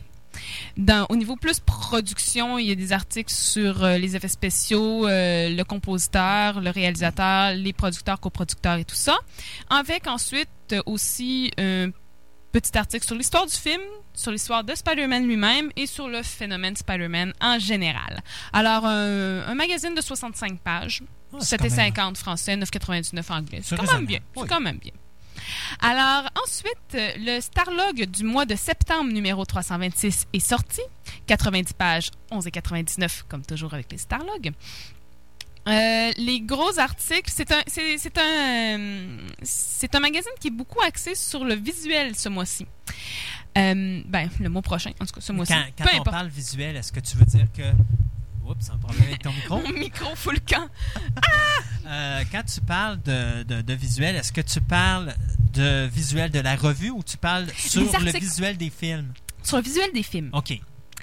Euh, bon, à la base, euh, il y a les articles sur Alien vs Predator avec un, une espèce de, de sommaire des, des, des rencontres qu'il y a eu à la- avant ce film-là entre Alien et Predator dans, les, euh, dans tout ce qui est euh, jeux vidéo, comic book et tout ça. Il y, a un- il y a une espèce de sommaire de tout ça. Il y a une entrevue avec le directeur euh, Anderson et euh, avec deux des acteurs, avec deux des acteurs principaux. Ça fait qu'il y a quand même un bon, un bon pas loin de 15 pages sur Alien. Alien versus vs Predator qui sort bien sûr le 13 août prochain, donc C'est la raison pourquoi ils mettent. Faut le... Oui, ils vont essayer de le en vendre beaucoup euh, pour qu'il y ait beaucoup d'argent au box-office parce qu'il y a beaucoup, de, beaucoup qui est misé là-dessus. Mhm. Euh, aussi, il y a un article, une entrevue de 5 pages avec euh, Monsieur Spider-Man, Tobey Maguire. Euh, un 5 pages avec Shane Ashton qui faisait... Ça, c'était dans Lord of the Rings? oui, c'est ça. Il faisait Sam, Sam. excusez, qui, fait, qui fait un retour finalement sur son expérience avec Lord of the Ring. Euh, maintenant, au niveau visuel, il y a un 7 pages sur les effets spéciaux dans Spider-Man, un 6 pages sur tout le, le côté design de Sky Captain avec euh, Kevin Conrad qui a, qui a fait finalement, qui a tout illustré. Euh, il y a aussi dans, avec euh, M. Tatopoulos qui faisait le design de iRobot, un 3 Oui. pages avec ça, et un 4 pages sur l'équipe qui a, qui a créé les, euh, le visuel aussi de Hellboy au niveau des personnages et tout ça. Alors, c'est vraiment, on a vraiment un- une bonne série de, sur le visuel des films qui sont sortis entre autres cet été, ben, depuis un petit bout. C'est pour ça que je disais que c'était un magazine surtout quand même sur le visuel beaucoup. Il y a aussi un, un article de 5 pages qui est un peu euh, une journée euh, dans la vie du, euh, du, du plateau de tournage de Thunderbirds. Là. C'est- Ça avait l'air amusant comme petit Bon, article, regarde, ils ont- mais ça en J'ai vu le là. film, ils ont eu du plaisir à faire ce film-là, ça c'est sûr. Mais c'est ça, ça c'était un petit article un petit peu plus, on veut, un petit peu plus amusant, là, parce que finalement, c'est bon, à telle heure, telle chose arrive et tout ça. Alors, c'est un, un petit peu plus humoristique. Euh, alors, c'était ça pour le Starlog du mois de septembre. Même si on est. Ça, ça, ça me gourde tout le temps d'avoir bon. Ils font ça, les Américains. Ils sortent toujours la Oui. revue euh, Un mois d'avance. un, c'est- deux mois d'avance. Des fois, c'est deux mois même. Et des fois, Ouais. même, c'est bien, tu vas être à l'été, mais au printemps, ils vont te sortir le numéro de, de, de- de l'automne. tu sais. Là, tu dis, ah non, pas déjà! Ah oui. C'est comme bon. Ils veulent être sûrs que tu manques pas ton automne. Ouais. Alors, euh, autre revue, L'écran fantastique, juillet 2004, numéro 245, que j'avais pas été capable d'avoir le mois dernier. Alors, il est sorti, 96 pages, avec un total de 13 pages sur Spider-Man 2, Hmm. évidemment, 4 pages avec Sam Raimi, 2 pages avec euh, le Sam Raimi, qui est le réalisateur. oui, c'est ça. Deux pages avec le producteur Avi Arad, euh, quatre pages avec Alfred Molina, Dr. Octopus, et un petit trois pages euh, avec euh, Tobey Maguire et Kirsten Dunst ensemble. Alors, un total d'environ 13 pages. Il y a iRobot qui, qui ont un quatre pages, de- en fait, une table ronde qui réunit euh, bon, certains acteurs et euh, aussi Alex Proyas et euh, M. Tatopoulos. Alors, un petit, petit brainstorming, si on veut, sur euh, le film. Euh, il y a un bon 12 pages sur l'armée des morts. L'armée des morts. Ça, c'est L'aube des morts. Oh, c'est mon l'aube des Ah, morts. Hey. Mais l'écran fantastique est une revue française. Ben oui, parce qu'ils Alors, ont pas les c'est mêmes ce que titres, ça donne. Ils hein? pas les mêmes titres que nous autres. Moi aussi, sur le coup, c'était l'armée des morts. Il y a Là, tellement je- de films de zombies ces temps-ci. J'essayais de voir c'était quoi. Et là, c'est quand j'ai- feuilleté, là, j'ai vu les images et ça a fait Ah, OK. Dawn of the Dead. Quand tu Alors- dis en anglais ou en version originale, tu peux pas te Tu tromper. peux pas te tromper, mais quand titre. on commence avec les traductions, là. Effectivement. Alors, c'est ça, il y a un bon 12 pages sur euh, l'armée des morts, ou l'aube des morts pour. euh, Ou qui- of the Ou Dead. Dawn of the Dead pour être encore The mon- remake. The Remake, c'est ça. Euh, donc, euh, entre autres, euh, bon, on, on interviewe le réalisateur, M. Snyder, le producteur, M. Newman. T'as-tu écrit à l'envers? Non, c'est il y, a- y une coupe de vagues là. Ah. C'est que des fois j'écris ça bien vite, je cherche en puis sur le coin de, la- de de l'étalage puis là je gribouille un peu avec bon les acteurs Sarah Paulet puis Monsieur Rames, Finn Rames, et aussi un petit deux pages avec euh, la personne des maquillages, ce qui peut être intéressant aussi. Euh, aussi au niveau de l'écran fantastique, en dernier, un 12 pages sur euh, Hellboy. OK. Mon Dieu, là, ils sont en retard. Ce qui, est, ce qui est franchement, moi j'ai fait Hellboy. C'est un petit peu, un petit peu, un petit peu loin là. Je veux dire, ben, Mais bon, quand même, avec un six pages avec euh, Monsieur de- Del Toro. Euh, Euh, trois pages avec euh, Pullman, euh, C'est ça. euh, Perlman, excusez, ouais. Ron Perlman qui faisait Hellboy lui-même, mhm. et un trois pages avec Madame Blair qui faisait finalement Ça- la copine de la copine de Hellboy. Hellboy. Et c'est pas mal ça pour l'écran fantastique du mois de juillet. Alors, ensuite, il y a, je peux toujours vous donner le, le SFX, mais encore comme le mois dernier, j'ai pas réussi à l'avoir, Charchambault. OK. Il y a deux. il y a- au, au début, il, il était là euh, quand j'ai commencé à faire la chronique, mais depuis deux mois, euh, Ou bien il se vend bien. euh, ou bien il se vend très bien, puis ou bien il sort la semaine prochaine, puis je suis un peu, je suis juste mal placé dans la chronique, puis Mais encore là, tu aurais le numéro, le numéro d'avant. Parce qu'à rien, Chambault, ben- habituellement, ils ont quand même beaucoup de numéros. Même des fois, tu peux avoir le numéro qui vient le mois d'avant. euh, Mhm. Mais pour ceux qui vont le chercher chez Ar- euh, Archambault, pour le Starlog, fouillez bien. De Parce que il est jamais, ils sont jamais tous à la même place. toute façon, au pire, il Ils sont toujours euh, éparpillés. Il y a la maison de la presse, je pense, sur Aussi. euh, Larry Maguire, qui ont pratiquement tout ce qui s'appelle revue. Donc, euh, Mais la Maison de la presse internationale, c'est ça? ouais, je pense que c'est ça. Ben, il y en a aussi un à Place Laurier. OK. Il y en a un à Place Laurier, pas loin du. euh, Mais ils ont moins de stock, par exemple. Ah, c'est possible. Au pire, il y en a un aussi sur rue Saint-Jean. Ça, je savais pas. Oui, il y en a un sur rue Saint-Jean. euh, Oh mon Dieu. Moi, je me souviens plus à l'e- à la- à l'angle de quelle euh, rue, mais il est pas très très loin. Quand tu passes les portes Saint-Jean, il est à votre gauche. Et euh, il est pas très très loin. Il est, euh, il est avant tout ce qui est Archambault et Pantoute et tout ça. Là. Il est avant d'atteindre ce stade Moi, je me rappelle, il y a quelques années, ben, je te dirais dans les années 80, 80 je voulais avoir la revue Man Movies ici, à Québec. Mhm. Mais il n'y en avait pas. Les, les- les personnes achetaient la revue Man Movies. Et j'ai commencé, quand j'allais à ma tabagie du coin, j'ai demandé à commander la revue Man Mhm. Movies parce qu'ils ne l'avaient pas. Et ils l'ont fait venir pour moi. Et euh, quand je déménageais, ben, la revue Man Movies restait là, mais là, j'allais à une autre place et là, je la faisais commander à une autre place. Et à un moment donné, ben, veut pas, Man Movies a commencé à venir sur le marché.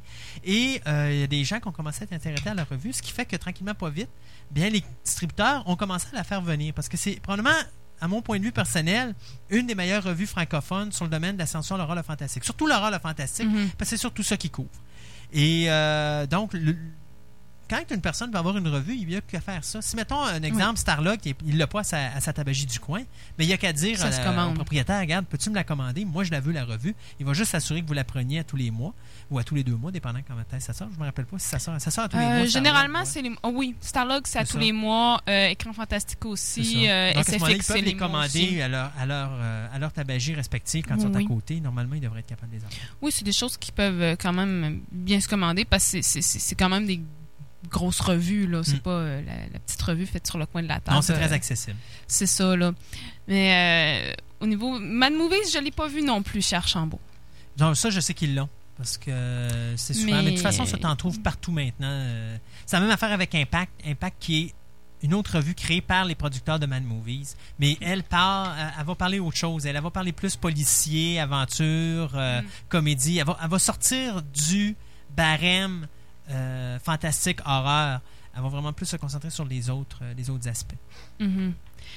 Mais Mad mais il l'avait pas, ben, probablement qu'elle allait soit toute vendue ou De toute façon, je sais que Ciné Vidéo Club, dans un entre-deux. Vidéotron, ils les ont tous. Mhm. tous les ciné, euh, ciné euh, non, ciné vidéo club, tous les clubs vidéo, Vidéotron, ah, on va finir par l'avoir.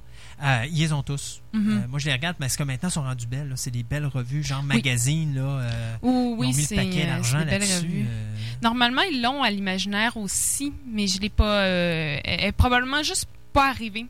peut. C'est peut-être juste dans le timing de l'arrivage de la nouvelle revue Mm. que là, l'émission tombe avant. Mm. Ça fait que souvent, ce qui arrive, c'est que les vieilles revues sont, sont déjà toutes vendues. Alors, malheureusement, et Mad Movies, j'ai pas été voir, j'ai pas pensé aller voir euh, le, Le site. le site internet. J'ai été voir SFX, qui, euh, lui, euh, comme gros titre finalement, c'est les euh, 69 euh, aliens et intelligence artificielle les plus sexy. Oh! Oh! Alors, ça, ça peut être sympathique. La petite créature dans Species, c'est sûr qu'elle est là. Ah, c'est clair. Euh, mais ça, c'est vraiment leur gros, euh, leur gros titre, c'est leur page couverture. Euh, il va y avoir un- une entrevue avec les créateurs de Smallville sur la troisième saison. Et euh, aussi euh, une entrevue avec toute l'équipe et le, le- les acteurs de Stargate à propos de la huitième saison. Et aussi une visite sur le plateau de tournage de iRobot avec le directeur Alex Proyas et la star Will Smith. Donc, en gros, pour le SFX, ça, c'est ce que j'ai pu voir sur le, le site Internet. C'est l'horizon pour le numéro 121, celui de septembre 2004, qui devait sortir le 2 août. OK. fait que c'est tout? C'est pas mal tout, oui. Hey, ça fait du beau travail. Hé, hé. Hey, hey. Fait que là, nous, on va se revoir dans deux semaines avec Oui. euh, les livres du mois. Les livres du mois, la lecture du mois. Hey! J'espère que tu nous as lu quelque chose de. Tu nous as concocté une belle petite lecture intéressante. Ben là, j'ai j'ai été prendre mon livre d'ailleurs euh, cette semaine. Et euh, j'ai pris un livre qui est sorti ben, le mois dernier finalement parce qu'il n'y avait pas encore trop trop de nouveautés jusqu'à maintenant. Alors j'ai été, euh, j'ai fait mon premier essai des éditions Bragelonne. Oh, alors on va écouter J'ai pris ça. un auteur traduit par exemple, j'avais pas d'auteur euh, francophone original, mais j'ai fait mon premier essai des éditions Bragelonne. Bon, ben, on va regarder ce que ça va donner dans deux semaines. D'accord. Ben, merci, José. De rien. 1037 See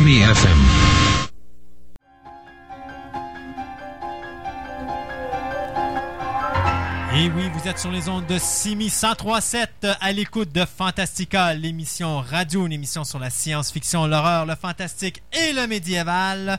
Et est venu le temps de notre ciné-nostalgie. Et en l'absence de mon ami Eric, euh, et comme je vois qu'on a beaucoup de temps, on va peut-être être capable de passer à travers nos quatre films aujourd'hui. Euh, Ouais, à vrai dire, je voulais. euh, Cette semaine, je me suis je suis allé à Future Shop et puis je suis tombé sur un petit box set de deux DVD, soit qui mettait en vedette euh, Cocoon et Cocoon The Return. Euh, les deux pour 17,95$ dans le même paquet. Donc je me suis dit, hey, je serais un fou de passer à côté de Abordable. ça. C'est très abordable. Ça revient même pas à 10$ le film. Et euh, je me suis dit, après avoir vu les films, ben, pardon, on va parler de ça parce que ça, c'est quand même pas jeune, 85. Je me demande encore s'il y a des comédiens là-dedans qui sont encore en vie. Euh, je parle dans les ceux qui faisaient les personnages âgés, là, euh, parce que je veux dire que Wilford c'était- Brimley est encore en vie, je crois, mais je pense que c'est pas mal dans les seuls. Toutes les autres sont. sont décédés. ouais. Don Euh, Amici est décédé, donc- Jessica Tandy, Oui. Young Cronin. Benjamin Locke. Enfin, c'est c'est quand même. euh, c'est quand même euh, un genre de film qui mettait justement. Si on veut être nostalgique un petit peu, là, c'est le genre de film à écouter parce que c'est- c'est quand même une bonne brochette de comédiens. Euh, un des premiers films de Ron Howard, euh, 1985, donc ça date pas d'hier. Il y en a qui connaissent pas Cocoon. Euh, L'autre, tu me regardes avec un air de scepticisme. Non, non, c'est parce que j'essayais de regarder c'était quoi les films qu'avait fait Ron Howard. Avant ça, il avait fait Splash, puis il avait fait euh, Grand Theft Auto dans les années 70. Oui, effectivement. Ben, il a commencé sa carrière avec Grand Theft Auto. Mais il a commencé sa carrière avec euh, Roger Corman parce que il avait fait le premier, je me rappelle plus, c'était euh, en français, c'était à plein gaz, je crois. Et après ça, il y avait Grand Theft Auto qui a réalisé lui-même. Et euh, par la suite, il a, il a commencé ses propres films, là, ses propres réalisations. Il y avait Night Shift. euh, c'est lui qui avait fait Night Shift? Je pense que c'est lui qui. Night Shift avec Michael Keaton? Ouais. Bonne question. Je pense que c'est lui qui avait fait Night Shift. Euh, mais son, son premier bon film, son premier gros succès au box-office, ça a été Splash Mhm. euh, avec euh, Daryl puis Daryl Tom et. Tom Hanks. D'ailleurs, et John Candy, le défunt John Candy. Excellent film. À un moment donné, on en reparlera de Splash. Mais là, on s'attaque aux Cocoons. Parce que Cocoon, le premier, euh, ce que j'ai adoré de ce film-là, c'est la façon que Ron, que voyons, hey, j'ai de la misère avec mes noms aujourd'hui, que Ron Howard a fait sa mise en scène. D'abord, il n'a pas fait un film avec plein d'effets spéciaux, ce qu'il aurait pu faire. Mhm. Il a fait un film très terre à terre, euh, un film où la mort, on la sent constamment dans ce film-là. Parce que c'est des personnes âgées qui vivent dans une maison pour personnes retraitées où est-ce que les personnes tombent comme des mouches. Comme disait à un moment donné, justement, le, le, le, le- le personnage de, de l'acteur euh, Wilford Brimley, il dit, il dit Nos amis tombent tous comme des mouches. Euh, à un moment donné, ils sont soit malades, soit qui meurent. Euh, bon, c'est des personnes qui sont sur le bord de la mort, donc continuellement, à tous les jours, c'est peut-être leur dernier moment, donc ils ne savent pas. Dans le lot, d'ailleurs, il y en a un qui est atteint euh, de leucémie, qui a six mois à vivre. Et euh, à un moment donné, bon, il découvre que l'édifice qui est situé à côté euh, de la maison où est-ce qu'ils habitent, eh bien, elle a été louée. Et à l'intérieur de cet édifice-là, il y a une piscine dans laquelle il allait se baigner sans autorisation de personne. Et euh, il décide à un moment donné de dire Regarde, de toute façon, ils sont pas là tout le temps. Des fois, ils s'en vont en bateau. Quand ils sont partis, on va aller se baigner pareil. Quand c'est quand est-ce la dernière fois qu'on a pris un risque, puis qu'on a décidé de faire de quoi qui était illégal, mais que là, on risque de se faire pogner? Un petit peu un petit challenge pour retrouver un petit peu euh, les élans de jeunesse. Tu sais que les gars, quand ils sont tous comme ça, hein, à un moment donné, on aime bien rester euh, toujours sur notre, notre qui-vive, puis garder notre, le goût du danger, on aime ça, nous autres. Alors, il se rend dans la piscine, découvre qu'il y a des cocons qui ont été mis dans l'eau. Et en plongeant dans l'eau, à un moment donné, il se sent Vivifié. Re- oui, vivifié, c'est le mot exact. Ils sont, ça ressentent revig, revigof- euh, vivifié. Aïe, aujourd'hui, ça va vraiment pas. On laisse faire les semaine. Exactement, merci beaucoup. Alors, finalement, euh, on découvre que les cocons sont en réalité des extraterrestres qui ont été laissés sur la Terre il y a plusieurs centaines de milliers d'années, même c'était avant l'avènement de l'homme. Et euh, les extraterrestres reviennent les chercher parce que, bon, il avait toujours promis qu'ils reviendraient les chercher. Parce que c'est des extraterrestres qui restaient sur la cité, inter- la, cité perdue d'Atlantis. Et euh, à un moment donné, ben, lorsque la cité a coulé, bien, tout le monde est parti, excepté ces gens-là qui sont restés en arrière pour justement permettre aux autres de quitter la planète. Et donc, on- il y avait une promesse de venir les chercher. Les extraterrestres sont venus. Donc, les extraterrestres, bien, ils sont dirigés par euh, nul autre que. euh, mon Dieu, l'acteur, c'est. Brian Dennehy. Merci, Brian Dennehy. Je cherchais sur mon listing. Et qui est euh, accompagné aussi de Tanny Welsh, qui est la fille de. euh, Raquel Welch. merci. ça va être pénible, hein? Ça va être pénible.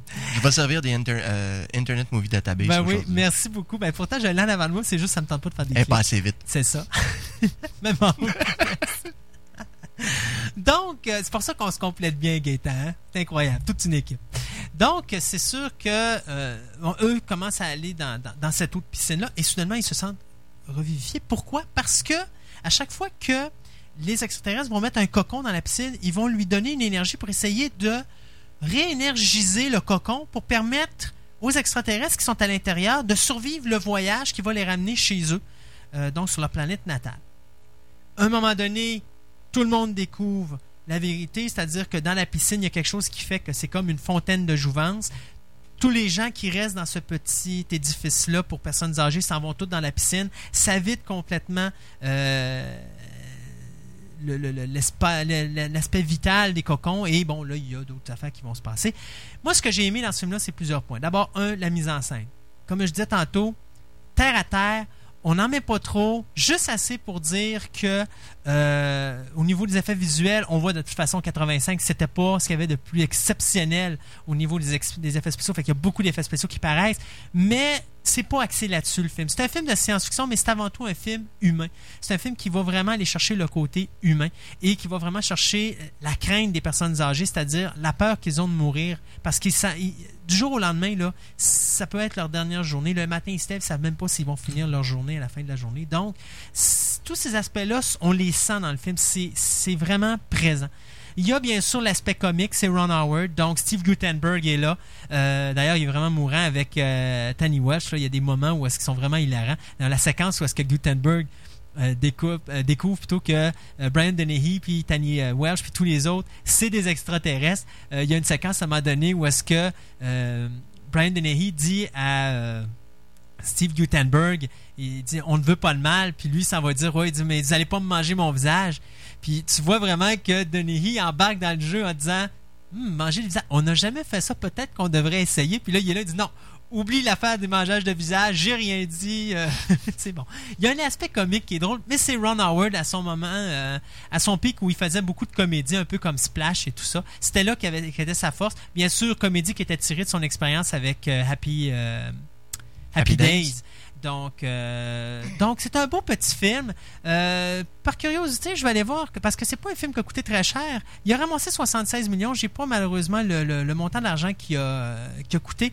Mais une chose est sûre, c'est qu'au box office, il s'est bien comporté à un point tel qu'on a décidé de faire Cocoon 2. Cocoon The Return, qui tant qu'à moi est une erreur de parcours. C'est pas un mauvais film, mais c'est un film qui est moyen. C'est un film qui prend toutes les idées du premier, mais qui les rajoute dans le deuxième, mais de façon incomplète. C'est un film où est-ce que on représente les mêmes choses qu'on a vues dans le premier, mais on complète pas, on s'en va pas plus loin. Mhm. on, on fait juste dire, regardez, on vous remet ce que vous avez aimé dans le premier, puis revenez nous mettre de l'argent dans nos poches, c'est ce qu'on veut. Et c'est plate parce que c'est ça le message qui est véhiculé dans Cocoon The Return. Comme je dis, c'est pas un mauvais film, mais c'est loin d'égaler euh, la Ça n'a pas la même fraîcheur. non, c'est loin d'égaler la qualité. C'est pas une question de surprise. C'est vraiment une question que euh, le scénario était pas à la hauteur de la mise en scène. D'ailleurs, le, le- le réalisateur, c'est Daniel Petri. Euh, Petri qui nous avait donné quand même quelques autres comédies dans sa carrière. Euh, mon Dieu, des, des vites comme ça là, qui me viennent en tête. Euh. C'est pas lui qui avait fait le premier Beethoven, me semble, Petri? Ben, il avait fait, à vrai dire, dans les comédies, euh, je vais vous dire qu'il n'y a pas tant fait de comédies que ça. C'est un gars qui fait beaucoup de films sérieux. C'est lui qui avait fait Fort Apache de Bronx, euh, Resurrection, euh, le drame fantastique. Il avait fait Bad Boys aussi avec Sean Penn. Mais il n'a pas vraiment plongé. Il avait fait quelques épisodes de la série The Hidden Room, une série canadienne fantastique. Euh, il avait fait la version 94 de Lassie, mais il n'a pas vraiment fait de comédie comme telle. Et ça paraît un petit peu dans le film parce que c'est lourd comme atmosphère. Le film, d'un côté, là, on voit qu'il manque Il y a quand même quelques séquences comiques. La séquence où, qu'à un moment donné, Steve Guttenberg et Tanny Walsh vont manger dans un restaurant parce que là, ils décident de, faire une espèce de petite sortie romantique.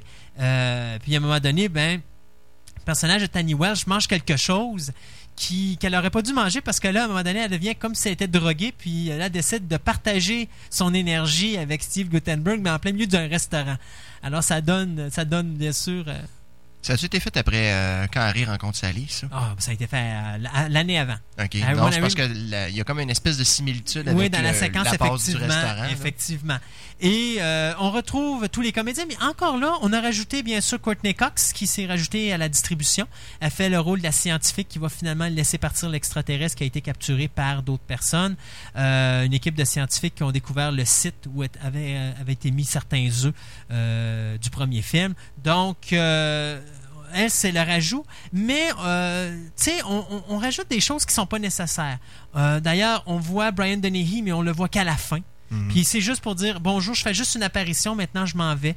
Euh, tu sais, c'est- c'est ça le film Cocoon 2. C'est beaucoup de choses qui sont pitchées devant nous autres, mais c'est juste pour nous donner des petits suçons pour qu'on donne un peu d'argent, puis après ça, on n'a pas la satisfaction et la qualité du premier, euh, du premier Cocoon.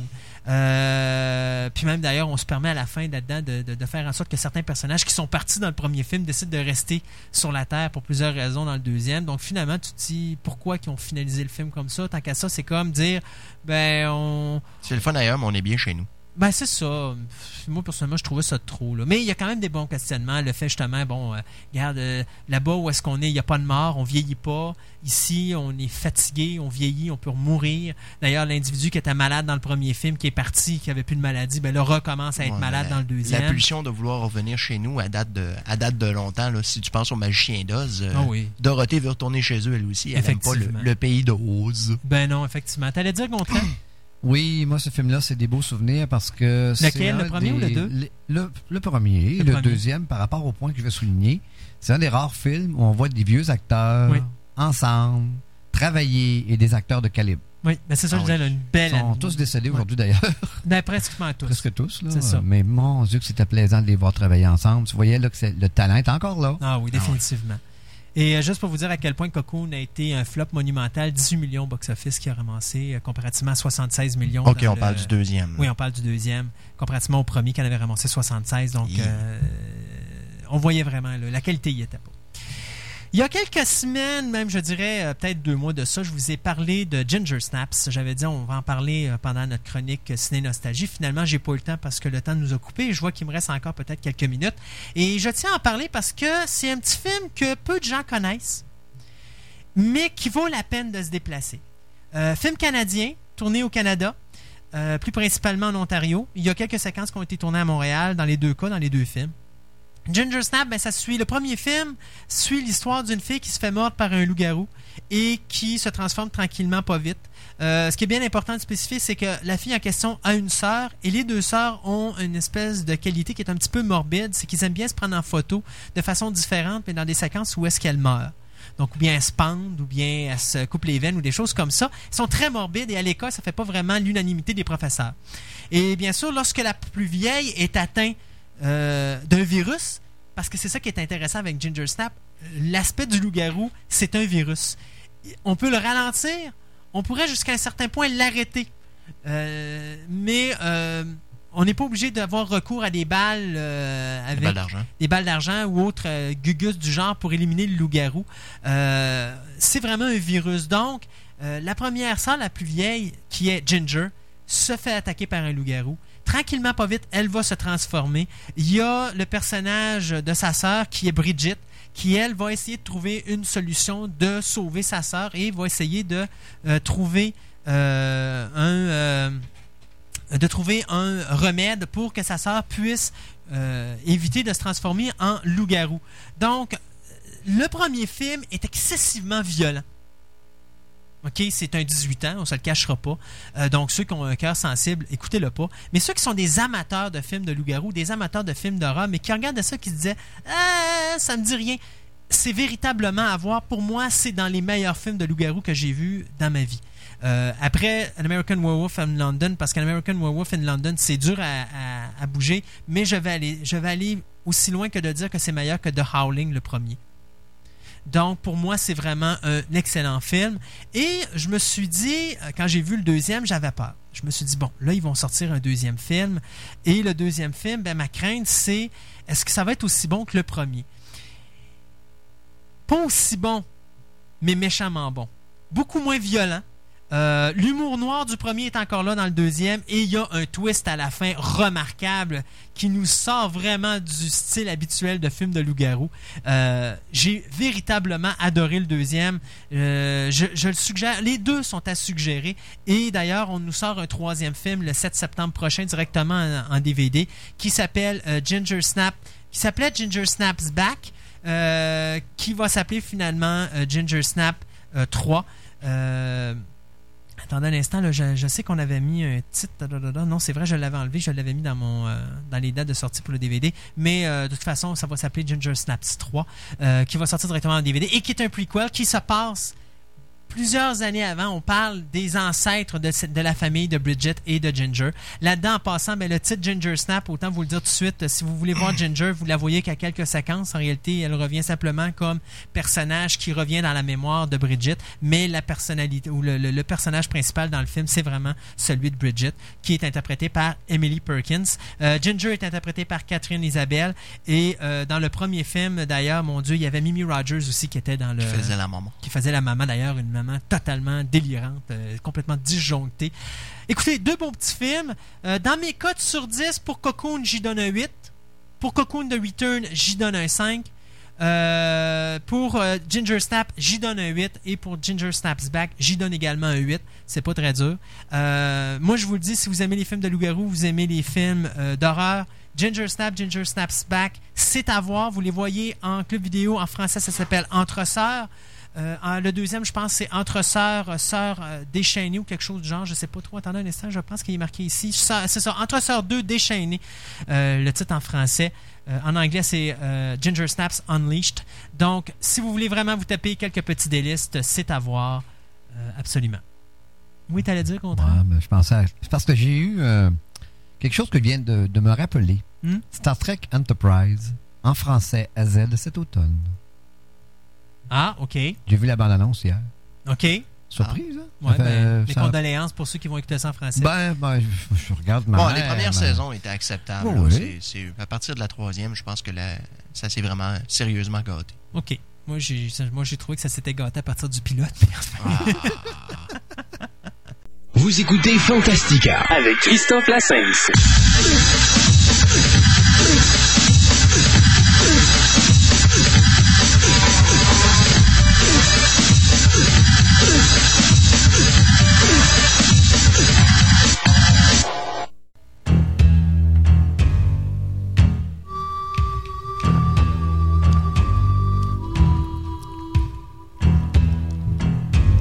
À l'écoute de Simi 1037 euh, et vous écoutez Fantastica, l'émission radio, une émission sur la science-fiction, l'horreur, le fantastique et le médiéval. Vous voulez nous parler? 670 9001 670 9001 J'ai été voir Thunderbirds avec ma blonde cette semaine. Le Gontran sort ses gants de boxe. J'ai été voir Thunderbirds avec ma blonde cette semaine. On est sorti de là et tout ce qu'on avait à dire, c'est Thunderbirds are go! On a eu un fun noir, mon homme. Je me suis fait sauver mon été par Thunderbirds au cinéma. C'est incroyable. Je suis rentré là, je me suis dit, bon, j'ai lu toutes les critiques, je m'attendais un petit peu à, à quelque chose de moyen et finalement, je suis sorti de là en me disant, je comprends pas. Je comprends pas pourquoi ce film-là se fait détruire de la façon qu'il se fait détruire.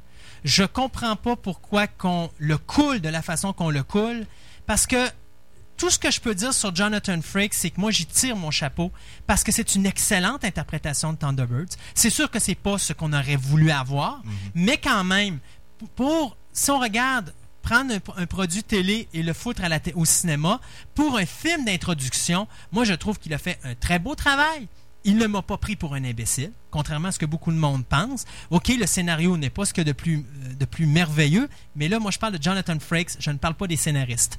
Alors, je parle de la mise en scène, et une mise en scène où est-ce que Jonathan Frakes fait très attention à tous les détails pour s'assurer justement que l'histoire soit cohérente. Je m'explique. Euh, on parle d'un film qui nous présente trois enfants qui sont supposés sauver les Thunderbirds. Déjà en partant, il y a beaucoup qui ont critiqué en disant Ah, ça va être un, Spy Kids euh, numéro 4. Si ça, c'est un Spy Kids, c'est le meilleur de la série.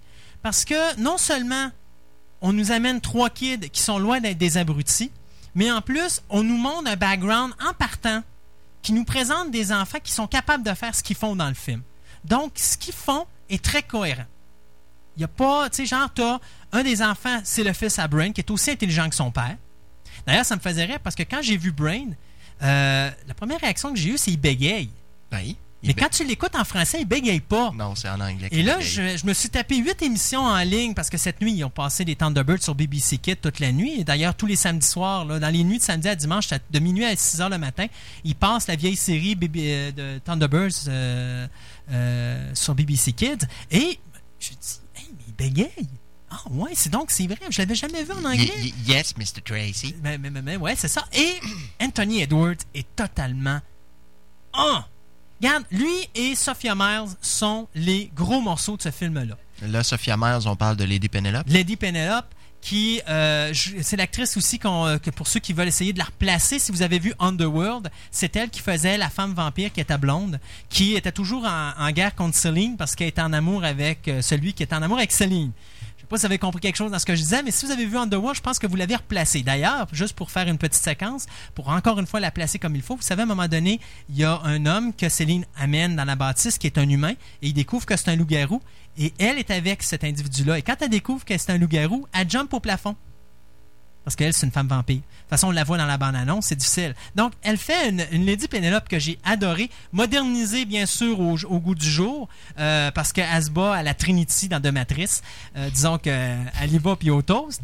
Euh, D'ailleurs, un peu plus que ce qu'elle faisait dans la série télé, parce que dans la série télé, il faudrait surtout pas qu'elle se salisse, parce que c'est une grande dame. Donc, le mieux qu'elle va faire, c'est sortir un gun, et encore. Elle se battra pas, puis elle salira pas, puis elle brisera pas sa manicure. Contrairement à ce que tu disais la semaine Euh, dernière. Je voudrais ouvrir une parenthèse. Oui. On vient d'avoir un téléphone. Oui. On est rendu à 298 membres parce que pendant qu'on est en ondes, il y en a qui sont inscrits. Hey, c'est le fun, ça. Ah, J'en reste deux, peut-être 300. Ben, on va péter le 300, c'est sûr. Ouais, ouais, ouais. Je vous dirai autre chose tantôt en hors des, en dehors des ondes. Euh, ça, c'est dit pour en revenir à Thunderbirds. Donc, trois kids. Donc, le premier, c'est le fils de Brain, qui est aussi intelligent que son père. Donc, techniquement parlant, il est capable de faire ce qu'il veut avec n'importe quoi. On a Alan Tracy, qui nous est présenté dès la première mission des Thunderbirds, parce que dans le film, il y a trois missions des Thunderbirds. Il y en a une au début, il y en a une au milieu et il y en a une à la fin. Et la première mission des Thunderbirds, Alan est à l'école. Et on voit justement les Thunderbirds qui sont en train de faire un sauvetage. Et pendant qu'ils font le sauvetage, Alan dit exactement au fils de Brain, dont le nom m'échappe, exactement ce que doivent faire les Thunderbirds pour aller sauver la situation. Et c'est exactement ce qui se passe. Donc, on a un jeune qui a à peu près 13, 14, 15 ans, qui sait comment être un Thunderbird. Il a été élevé dans cette famille-là. Il sait comment piloter les vaisseaux. Il sait comment faire les, les- les- les, euh, les missions de sauvetage. Donc, quand il décide de piloter le numéro 1, puis le numéro 2, puis le numéro 4, là, c'est pas incohérent. Il sait exactement comment ces machines fonctionnent. Il a été élevé avec ces machines-là. Là où est peut-être le seul petit défaut, c'est Tintin qui est pas assez élaboré. Et aussi le pouvoir qu'a de Hood, qui est pas assez expliqué parce qu'il semble que ce soit un pouvoir qui soit génétique dans la famille. Donc de Hood, qui est le frère bien sûr du majordome des Tracy, qui est le père de Tintin. Et Tintin a les pouvoirs de The Hood. Mais c'est pas expliqué comment qu'elle les a eus, puis pourquoi qu'elle les a, puis c'est quoi ces genres de pouvoirs-là. Tout ce qu'on sait, c'est qu'ils ont des pouvoirs télépathiques. Dans la série télé, il l'explique pas, sauf que dans le film, il explique pas mal de choses qui nous était pas expliqué dans la série télé, mais qu'on savait parce qu'on avait lu des affaires que euh, Jerry Anderson avait écrit à droite et à gauche, dont notamment comment, euh, qu'est-ce qui, faisait en sorte que le Hood était en guerre contre les Tracy's, puis les Thunderbirds, puis qu'il voulait détruire les Thunderbirds à chaque fois. Alors qu'en réalité, dans le film, il nous l'explique bien, c'est qu'à un moment donné, il y a eu une catastrophe, il fallait qu'il sauve le monde. Il savait que le Hood était dans l'emplacement, euh, qu'il restait encore des gens à sauver, mais malheureusement, s'il essayait d'aller le sauver, il mettait, la vie en danger de tout le monde. Donc, il a décidé de le laisser là. Donc, il a fait un sacrifice. Et euh, le Hood l'a jamais accepté. Et c'est pour ça qu'il part en guerre contre les Thunderbirds. Donc, ceci dit, on va aller avec la mise en scène de Jonathan Frakes, numéro 1. Des, des hommages à Thunderbirds, en voulez-vous, il y en a du début jusqu'à la fin, que ce soit les couleurs qui sont totalement délirantes. Euh, c'est un film qui est haut en couleurs. hein. Euh, les vaisseaux, le, concept des vaisseaux, la façon qu'ils les ont remodelés, c'est numéro un. Le défaut que je donne à ce film-là, on les voit pas assez. Mais quand je dis on les voit pas assez, c'est pas le temps qu'ils ont sur l'écran, c'est ce qu'on voit sur l'écran. Euh, quand on les voit, on les voit vite. Et quand on calcule que le film n'a qu'un un petit budget de 57 millions, ça se comprend. On voit que Jonathan Frakes s'est dépêché à passer les effets spéciaux pour pas trop qu'ils paraissent. Parce qu'il y a certains effets spéciaux qui sont mauvais. Comme il y a un moment donné, il y a un nid d'abeilles qui est percé, puis on voit que les abeilles sont faites d'informatique, ça paraît. Mais dans l'ensemble, Jonathan Frakes réussit dans sa mise en scène à nous présenter quelque chose qui est visuellement impeccable euh, au niveau des effets spéciaux. Euh, une autre chose, ben, comme je disais tantôt, la cohérence de l'action, de la situation, beaucoup d'hommages. On revoit les, les euh, monorails, les fameux trains qu'il y a dans. Bon, il en ramène à la fin du film. D'ailleurs, le troisième sauvetage, c'est d'aller sauve- sauver justement des gens dans un monorail qui sont tombés dans l'eau. Euh, quand ils sont dans l'eau, d'ailleurs, on voit le numéro 4. Tu le vois pratiquement pas, le numéro 4. Pourquoi? Parce que l'eau est noire. Mais encore là, Jonathan Frakes, dans sa mise en scène, ne nous prend pas pour des cruchons. Dans le sens que, tu te rappelles, à l'époque qu'on écoutait les Thunderbirds, nous autres, à la télévision, l'eau était claire, elle était, transparente, tu voyais tout. Mais en réalité, tout le monde le sait que plus tu vas, tu descends dans l'eau, plus ça devient sombre parce que la lumière passe pas, l'eau est opaque. Donc, Jonathan Frakes, il respecte ça. L'explosion dans l'espace, quand tu vois la, la station qui est touchée par un missile à un moment donné, puis qu'elle part hors de contrôle, et tu vois les débris, les débris restent en orbite autour du vaisseau qui lui est en orbite autour de la Terre. Euh, le visuel est impeccable et tu vois qu'il fait attention aux détails aux petits détails et d'autres petites affaires qu'il fait aussi. Il y a une séquence qui est remarquable euh, où est-ce que l'enfant, euh, les enfants prennent le numéro 1 pour courir après le Hood qui est parti avec le numéro 2. Euh, tu vois, à un moment donné, il y a une séquence où est-ce qu'il pose la main sur la manivelle de puissance pour donner de la puissance au numéro 1. Et tu vois bien comme il faut que Jonathan Frakes a fait exprès de mettre des cordes après la main du petit-fils à, euh, au fils à Brain. Alors tu le vois véritablement qu'il met la main et tu vois les cordes. En plus, il fait exprès. Il te met un fond rouge et il met des cordes noires. Alors si tu les vois pas, là, c'est parce que t'es pas bien attentif. c'est tellement évident, là. Puis il y a même dans le scénario des petites phrases où est-ce qu'il dit Ah, il marche comme un popette. Tu le disais justement, toi. Euh, donc, moi, je suis sorti de là. Regarde, j'ai tripé comme, euh, comme ça, pas de bon sens. J'ai pété ma ballonne sur ce film-là. Et euh, je, le dis honnêtement, Anthony Edwards vole la vedette. Euh, D'ailleurs, il y a une séquence à un moment donné où euh, il bégaye, mais à chaque fois qu'il arrive pour dire des mauvaises choses, des choses, n'oublie pas, c'est un film familial. Et je le dis, si pour les parents vous avez un film à aller voir avec vos enfants, c'est le film à voir cette année. C'est vraiment le film pour vous déplacer avec vos enfants. Je vous jure, vos enfants parlent pas pendant le film. J'avais un kid de 6 à 8, entre 6 et 8 ans en avant de moi, là. Un moment donné, il a fallu qu'il s'en aille pour aller à la salle de bain, là. Je l'ai vu courir pour aller à la salle de bain, je l'ai vu courir pour revenir. Il a pas dit un mot du Moses de film, mais je te jure qu'il était pogné sur son écran. Il en bavait des Thunderbirds quand on a eu fini le film. Il en parlait à sa mère. Hey, c'était bon, c'était bon, je vais retourner voir le film, je vais revoir des affaires comme ça. Je vais l'engin numéro 2 pour Noël. Oh, je- le numéro 2 pour Noël. C'est ça pour ça, là. S'il y a un film familial à voir, ça l'est. C'est Thunderbirds. Il faut absolument le voir en famille. Les enfants en raffolent. Euh, je disais tantôt un hommage euh, à Thunderbirds. Euh, non, je disais plutôt la- la- l'affaire avec Anthony Edwards, où est-ce que justement il est hilarant. Comme c'est un film familial, il y a des séquences où est-ce qu'il a le goût de dire des affaires qui sont pas très familiales.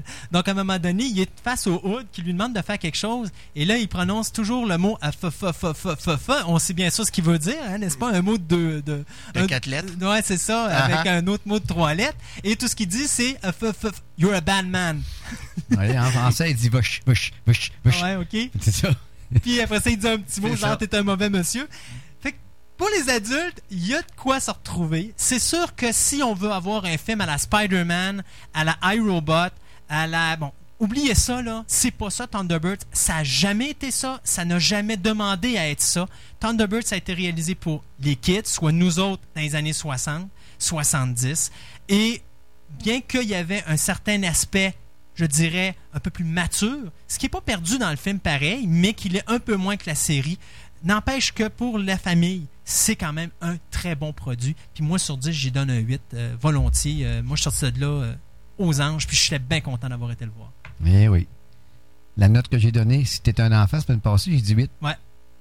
Puis ma note comme adulte, je la change pas. Non, mais. Parce attention, il faut faire attention parce que pour adultes, ça dépend. Moi, je continue à dire que si les gens vont voir ce film-là en intention de se dire, hey, ça va être une adaptation cinématographique à la Mission Impossible ou à la Spider-Man ou, à la, ou à la Van Helsing ou à la ci ou à la ça, ils vont être déçus parce que c'est pas ça Thunderbirds.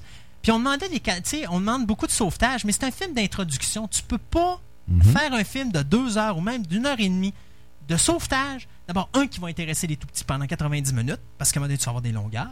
Puis deux, tu pourras pas faire une présentation de tous les individus dans ce film-là. Tu pourras pas mettre ta mise en place. Et le film est Ouais. une mise en place à la série télé. Ça paraît niaiseux à dire, mais c'est ça. C'est quand est-ce que euh, le père Tracy a arrêté d'être un pilote de Thunderbird 2 et que Virgil Tracy a laissé le Thunderbird 3 à son frère Alan pour s'en aller prendre le pilotage du, du, du Thunderbirds 2.